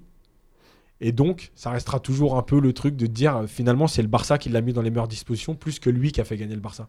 Aujourd'hui, Ronaldo, tu peux dire qu'il a fait gagner Manchester et le Real Madrid. Et le Portugal. Voilà. Portugal, bien sûr. Donc, euh, c'est toujours pareil. Le travail de l'entraîneur, il est là. Ouais. Ouais, même l'équipe, elle est déséquilibrée. C'est un peu comme nous. Tout à l'heure, tu parlais de Marez et tout. truc. Euh, si l'équipe, elle n'est pas équilibrée, Mm. tu peux pas jouer avec 8 joueurs à vocation offensive. À un moment, tu t'attaques, tu défends, tu as 10 joueurs. Tout à l'heure, il a dit euh, Nordine, ils avaient 5 qui attaquaient, 5 qui défendaient. faut que tu aies un équilibre. Si tu en as euh, 12 qui, qui attaquent ou 12 qui défendent, voilà. Soit tu, tu vas faire que de défendre, tu vas pas prendre de but, mais tu marqueras pas. Soit tu vas faire que d'attaquer, mais tu vas te prendre plein de buts. À un moment, tu es obligé d'avoir un équilibre. Et l'Argentine, les latéraux, c'est pas ça. Le gardien, c'est pas ça. Parce qu'il fait pas la bourde, le le gardien, ça se trouve, il n'y a pas gardien, 3-0. hein. ouais. La bourde, Le elle les a tués psychologiquement. Pas de gardien, pas de latéraux. Un défenseur central sur deux, ça fait que tu as un, un bon défenseur. Les ailiers, c'était pas bon. Euh, dans l'axe, au milieu, c'est pas bon. Euh, c'est compliqué, tu peux pas jouer avec euh, deux et, on attaquants. voit, hein. et on voit que ça joue pas en confiance. Ouais, ça joue pas en confiance. voilà. Le pressing des Croates, il leur faisait mal. Bah, À chaque fois qu'ils avaient la le balle, ils ont explosé. Ouais, ils ont explosé dès Ouais. qu'ils avaient la balle. euh, pressing de Modric, Rakitic, Après, Mandzukic, ils perdaient la balle en défense. Ils arrivaient même pas à passer le milieu. C'est clairement l'équipe Justement, qui, au niveau football, a le- impressionné. euh, moi, pour moi, sur tous les matchs que j'ai vus, c'est réglé comme du papier à musique. C'est huilé. La Croatie, c'est impressionnant. Ah, c'est- À l'euro déjà c'était des Bah c'était ouais, en plus, c'est dire. quasiment la même équipe. J'allais dire aussi qu'à l'Euro, ils avaient fait des super poules, notamment le match Mm. contre l'Espagne. l'Espagne c'était magnifique extraordinaire. après. Bah, ils, sont perdus aujourd'hui, au- moi, ils ont perdu en prolongue. hein. Ouais, ouais, ouais, en mais prolongue. Euh, Face à une Portugal qui était, qui était un des Ouais, pires ouais. jeux, mais pourtant qui a Ouais. fini par, par Mais, gagner. euh, voilà, mais au prolongue. Et vous avez vu le, leur milieu de terrain? C'est c'est l'équilibre. Ouais, c'est l'équilibre. On parlait Voilà. d'équilibre. La qualité du milieu de terrain de la Croatie, il est exceptionnel. Et c'est pour ça qu'ils ont pas mis Kovacic, par exemple, Ah oui. alors qu'il joue au Real. Voilà, ils ils auraient pu le mettre, voilà. mais ils préfèrent mettre Brozovic qui est beaucoup plus défensif. Ouais, Comme ça, Brozovic Rakitic, ou, Ba- Belo- ou Non, c'est. Brozovic qui joue. Ouais. euh, Mais Brozovic, pourquoi? Parce qu'il est euh, beaucoup plus défensif. Comme ça, il apporte une touche plus défensive. Comme ça, Rakitic, ça le libère. Il peut aller aider Oui, mais même, derrière, au bout d'un t'as moment, t'as. Modric qui est 10, t'as Rakitic qui est derrière, Ouais. T'as Brozovic effectivement qui est en bas, mais il y a aussi euh, Baldes, le, hum, le milieu de la, la FIO, qui n'est plus à la FIO, qui va, qui va quitter le club. Donc en fait, même si euh, c'est pas, c'est pas Brozovic qui joue, c'est pas, ça va pas être Kovacic encore une fois, parce Voilà. qu'on va préférer en- Un mec plus défensif. Voilà, un profil euh, Pour comparé que euh, Rakitic apporte plus offensif. Voilà. Voilà, pour libérer Justement, un peu. Par rapport à Modric, euh, moi je voudrais souligner un truc et je pense que ça, c'est, c'est- c'est un exemple à suivre pour tous les joueurs qui, qui sont plutôt des joueurs de ballon, technique et tout. Euh, Enfin, le mec il fait euh, 60 kilos. Ouais. C'est un vrai joueur de ballon. Ouais. Mais qu'est-ce qu'il va au combat? C'est vrai. Dans l'état d'esprit. Non mais, non surtout, non mais moi, Non, mais il va ça il y a pas de problème. Ouais, mais il va au Mais quand il va au combat, c'est-à-dire que tu as des joueurs aujourd'hui, tu as l'impression que c'est ou un mec qui va au combat ou des mecs techniques. Alors que tu Mais peux avoir lui, les deux. Ben voilà, ça veut dire qu'on peut, on peut faire les deux. Mais t'as Iniesta. Et lui- hein. Iniesta, c'est C'est ce hein. Iniesta, il va au Mais combat non, mais tout bien le temps. Mais justement, C'est un mec, il est toujours au combat. Et c'est- l'exemple pour pas- dire Ouais. aux mecs qui se prennent pour des grands Ah techniciens. non, c'est un état d'esprit. Le combat, c'est un état d'esprit. On peut le faire et on doit le faire. Et quand on voit le niveau qu'il a, mais Modric aujourd'hui, c'est franchement, c'est juste exceptionnel. Mm. Que ce soit au Real Madrid d'ailleurs, parce que ça a été sûrement le meilleur sur Bah toute oui. la, la Bah oui, phase. pour moi, c'est le. Et là, avec la Croatie, c'est juste exceptionnel. Et l'état d'esprit, enfin, franchement, moi, la Croatie, j'ai juste un doute. C'est euh, toujours un peu les équipes euh, yougoslaves, ancienne Yougoslavie, c'est l'état d'esprit à un moment donné. Et j'ai l'impression qu'aujourd'hui, en tout cas autour de lui, il y a quelque chose qui se passe. Voilà, alors Ouais. après, est-ce que ça va durer je Ouais, Ils ont une équipe assez solide en tout cas. Ouais, puis dans la tête, c'est même dans la parce tête. que ça a Après, un match, tu connais. football. Un match à élimination directe. Ils Devant, peuvent faire un bon euh, match et être éliminés quand même. devant Mais en tout cas, ils sont bons. Mandzukic, Perisic. euh, En tout cas, ça, ça- ça- c'est- enfin, selon le résultat qu'il va y avoir euh, euh, au niveau France-Danemark. de l'autre groupe, voilà, Ouais. France-Danemark, on risque d'avoir soit euh, euh, une équipe de France qui va jouer euh, l'Argentine, le Nigeria ou, euh, ou l'Islande. Il me semble que les, Ouais, les toutes trois les peuvent, équipes les ont, trois peuvent se ont leur, qualifier. euh, ont leur chance. Et, euh, et, et sinon, si la France ne gagne pas, va falloir tomber sur la Croatie en huitième. Ça, La c'est Croatie qui va jouer avec les- l'équipe B. hein. Le les- coach, il a dit qu'il allait faire tourner parce qu'ils sont sûrs d'être premiers. Oui, bien sûr. Et justement, Mandzukic, pour revenir à lui, c'est que en équipe de Croatie, il joue attaquant. Mm. Il, fait le travail et il défend. À la Juve, il a joué milieu gauche. Il n'a Ouais. jamais rien dit. Il a fait le travail. Bah voilà. Il joue des moi, fois je- deuxième attaquant. Des On fois, revient il toujours à la même chose, mais La- quand on va parler la- de l'Algérie, à un moment donné, il manque cet état d'esprit. Là, c'est un guerrier. C'est un guerrier. défensif de Ouais, ouais, c'est vrai. Ah non, mais moi, je vais vous dire autre chose. Combien d'avant-centres que tu mets à gauche, t'aurais dit, euh, ouais, c'est pas mon poste. Ouais, bah oui. Enfin voilà, le mec Ouais, il fait le taf. boudent, les gars, ils boudent. Ouais, mais c'est. Euh, bah, T'as raison, c'est des gamins, ça m'énerve. Bah oui, non, mais c'est Mais vrai. mais il y, a aussi il y a aussi autre chose. Euh, j'ai fait euh, une interview pour euh, 11 mondial et j'ai j'ai eu la chance de discuter avec euh, euh, l'attaquant euh, Vlalelovic pardon, j'ai j'ai du mal à, le à le dire, l'attaquant de, de de la Croatie 98 et euh, je lui ai parlé du cas Kalinic parce que c'est quand même c'est Ouais, quand même ouais, une grosse bah oui. c'est quand même une grosse épine dans le pied des, des, euh, des Croates, ce, ce, ce joueur-là qui avait refusé d'entrer. Et ben ils l'ont viré. Et il y a personne qui a bronché. hein. Ah bah Derrière, oui. Ouais, c'était carré. Et en plus, c'est Et un je lui ai bon demandé joueur. si ça allait, si ça plus, allait, bon voilà, si ça allait, ça allait perturber le groupe d'une quelconque manière. Il m'a dit les gars, ils sont dans un tel niveau de concentration que Ça, ça bougera pas. ouais, bah oui. Juste pour finir, votre prono sur le, le futur champion, parce qu'on n'aura pas l'occasion d'aller ju- jusqu'à la finale. Je vais commencer par, euh, par toi, Nordine. Qui est-ce que tu vois euh, soulever la Coupe du Monde? Oh, c'est une question très difficile. Hein. ouais. Ouais. Très Bon, difficile. C'est- Oh, Allez, tu sais quoi, puisque tu es l'invité, on va te donner deux, deux, deux choix. Deux choix. voilà, tu peux donner Bah, deux équipes. Euh, Brésil Ouais, et France. d'accord. Yacine. Alors moi, je vois le Brésil. J'explique juste un truc pourquoi. Ouais. C'est que je pense qu'après, à partir des huitièmes, comme les, les niveaux, ça va être près aura plus d'espace, il y aura Voilà, plus de ça trucs, va jouer. Et je pense que le Brésil aujourd'hui, ça- si tu leur laisses un peu d'espace, je pense que ça va faire mal. Ça va très vite. ouais. Najim. Bah moi je parlais avec le cœur donc je vais euh, Argentine jusqu'au bout. Argentine. tu tu m'as enlevé. Tu m'as enlevé. Argentina. Mais- en football, tu parles? Ouais. Ah bon? Tu m'as Non enlevé. mais euh, si ce qui arrive à ce cas, ah, on sait jamais. Mon cœur, mon Euh. cœur, il, il- il penche sur deux équipes. Euh, Ouais. Il y en a une, c'est dommage, c'est l'Argentine, parce que je pense qu'ils ne soulèveront pas la Coupe Ouais. du Monde. Mais mon, autre, mon, mon cœur, il penche surtout sur la Croatie, parce que euh, j'adore ce qu'ils font. C'est des compétiteurs. Ouais, Ils ça serait bien aussi que ce soit une a petite équipe. Et, et ça serait bien aussi que ça soit une petite, un, un petit, un petit pays quoi au niveau pays de 5 football. Et un pays aussi qui l'a jamais gagné. Tu vois, ce serait bien. Même le Mexique, hein, j'aimerais bien que ce soit le Mexique ou la Croatie la Croatie. pour que ce soit un nouveau pays quoi. Et que... Et moi, j'avais une question à Nordine, parce que ça se termine là, ça se bouscule. Ouais, ça va Euh, finir. euh, si demain un sélectionneur euh, autre que Vaïd Alilovic reprend la sélection et, et la fédération a dit mais on a besoin de quelqu'un qui connaît ses- qui a l'expérience de l'Afrique, qui a l'expérience de ce euh, Nordine Korichi, il répond présent. Même Oui. si c'est pas Vaïd en fait. Oui, ça peut se discuter, oui, oui, oui. Si le projet est intéressant, euh, bien que la santé de, de notre équipe à l'heure actuelle allait, euh, allait au plus bas. Mais Donc, quand tu avais euh, repris l'équipe en oui, 2011, oui, tu- c'était pareil, c'était hein, pareil. C'était pareil. Oui, il y a un travail à faire, oui. Maintenant, euh, on, on verra la suite. Voilà, voilà. Bah moi j'ai un dernier message pour euh, pour euh, pour Nordine, c'est euh, Toton euh, des 10 sur euh, sur Twitter qui nous dit grand respect à Kurishi. Dites-lui qu'on l'aime. Et ben on t'aime aussi. euh, C'est gentil. hein. Nordine, on va C'est finir gentil. là-dessus. C'est la dernière émission de la saison. Merci à vacances. tous de nous avoir suivis tout au long de la saison. Merci pour votre soutien, pour votre fidélité. Je remercie euh, nos internautes de Facebook, de Twitter, euh, nos forumistes, tous les chroniqueurs qui ont participé euh, à son succès. On se donne rendez-vous la saison prochaine pour de nouvelles aventures. Ciao tout le monde et bonnes vacances.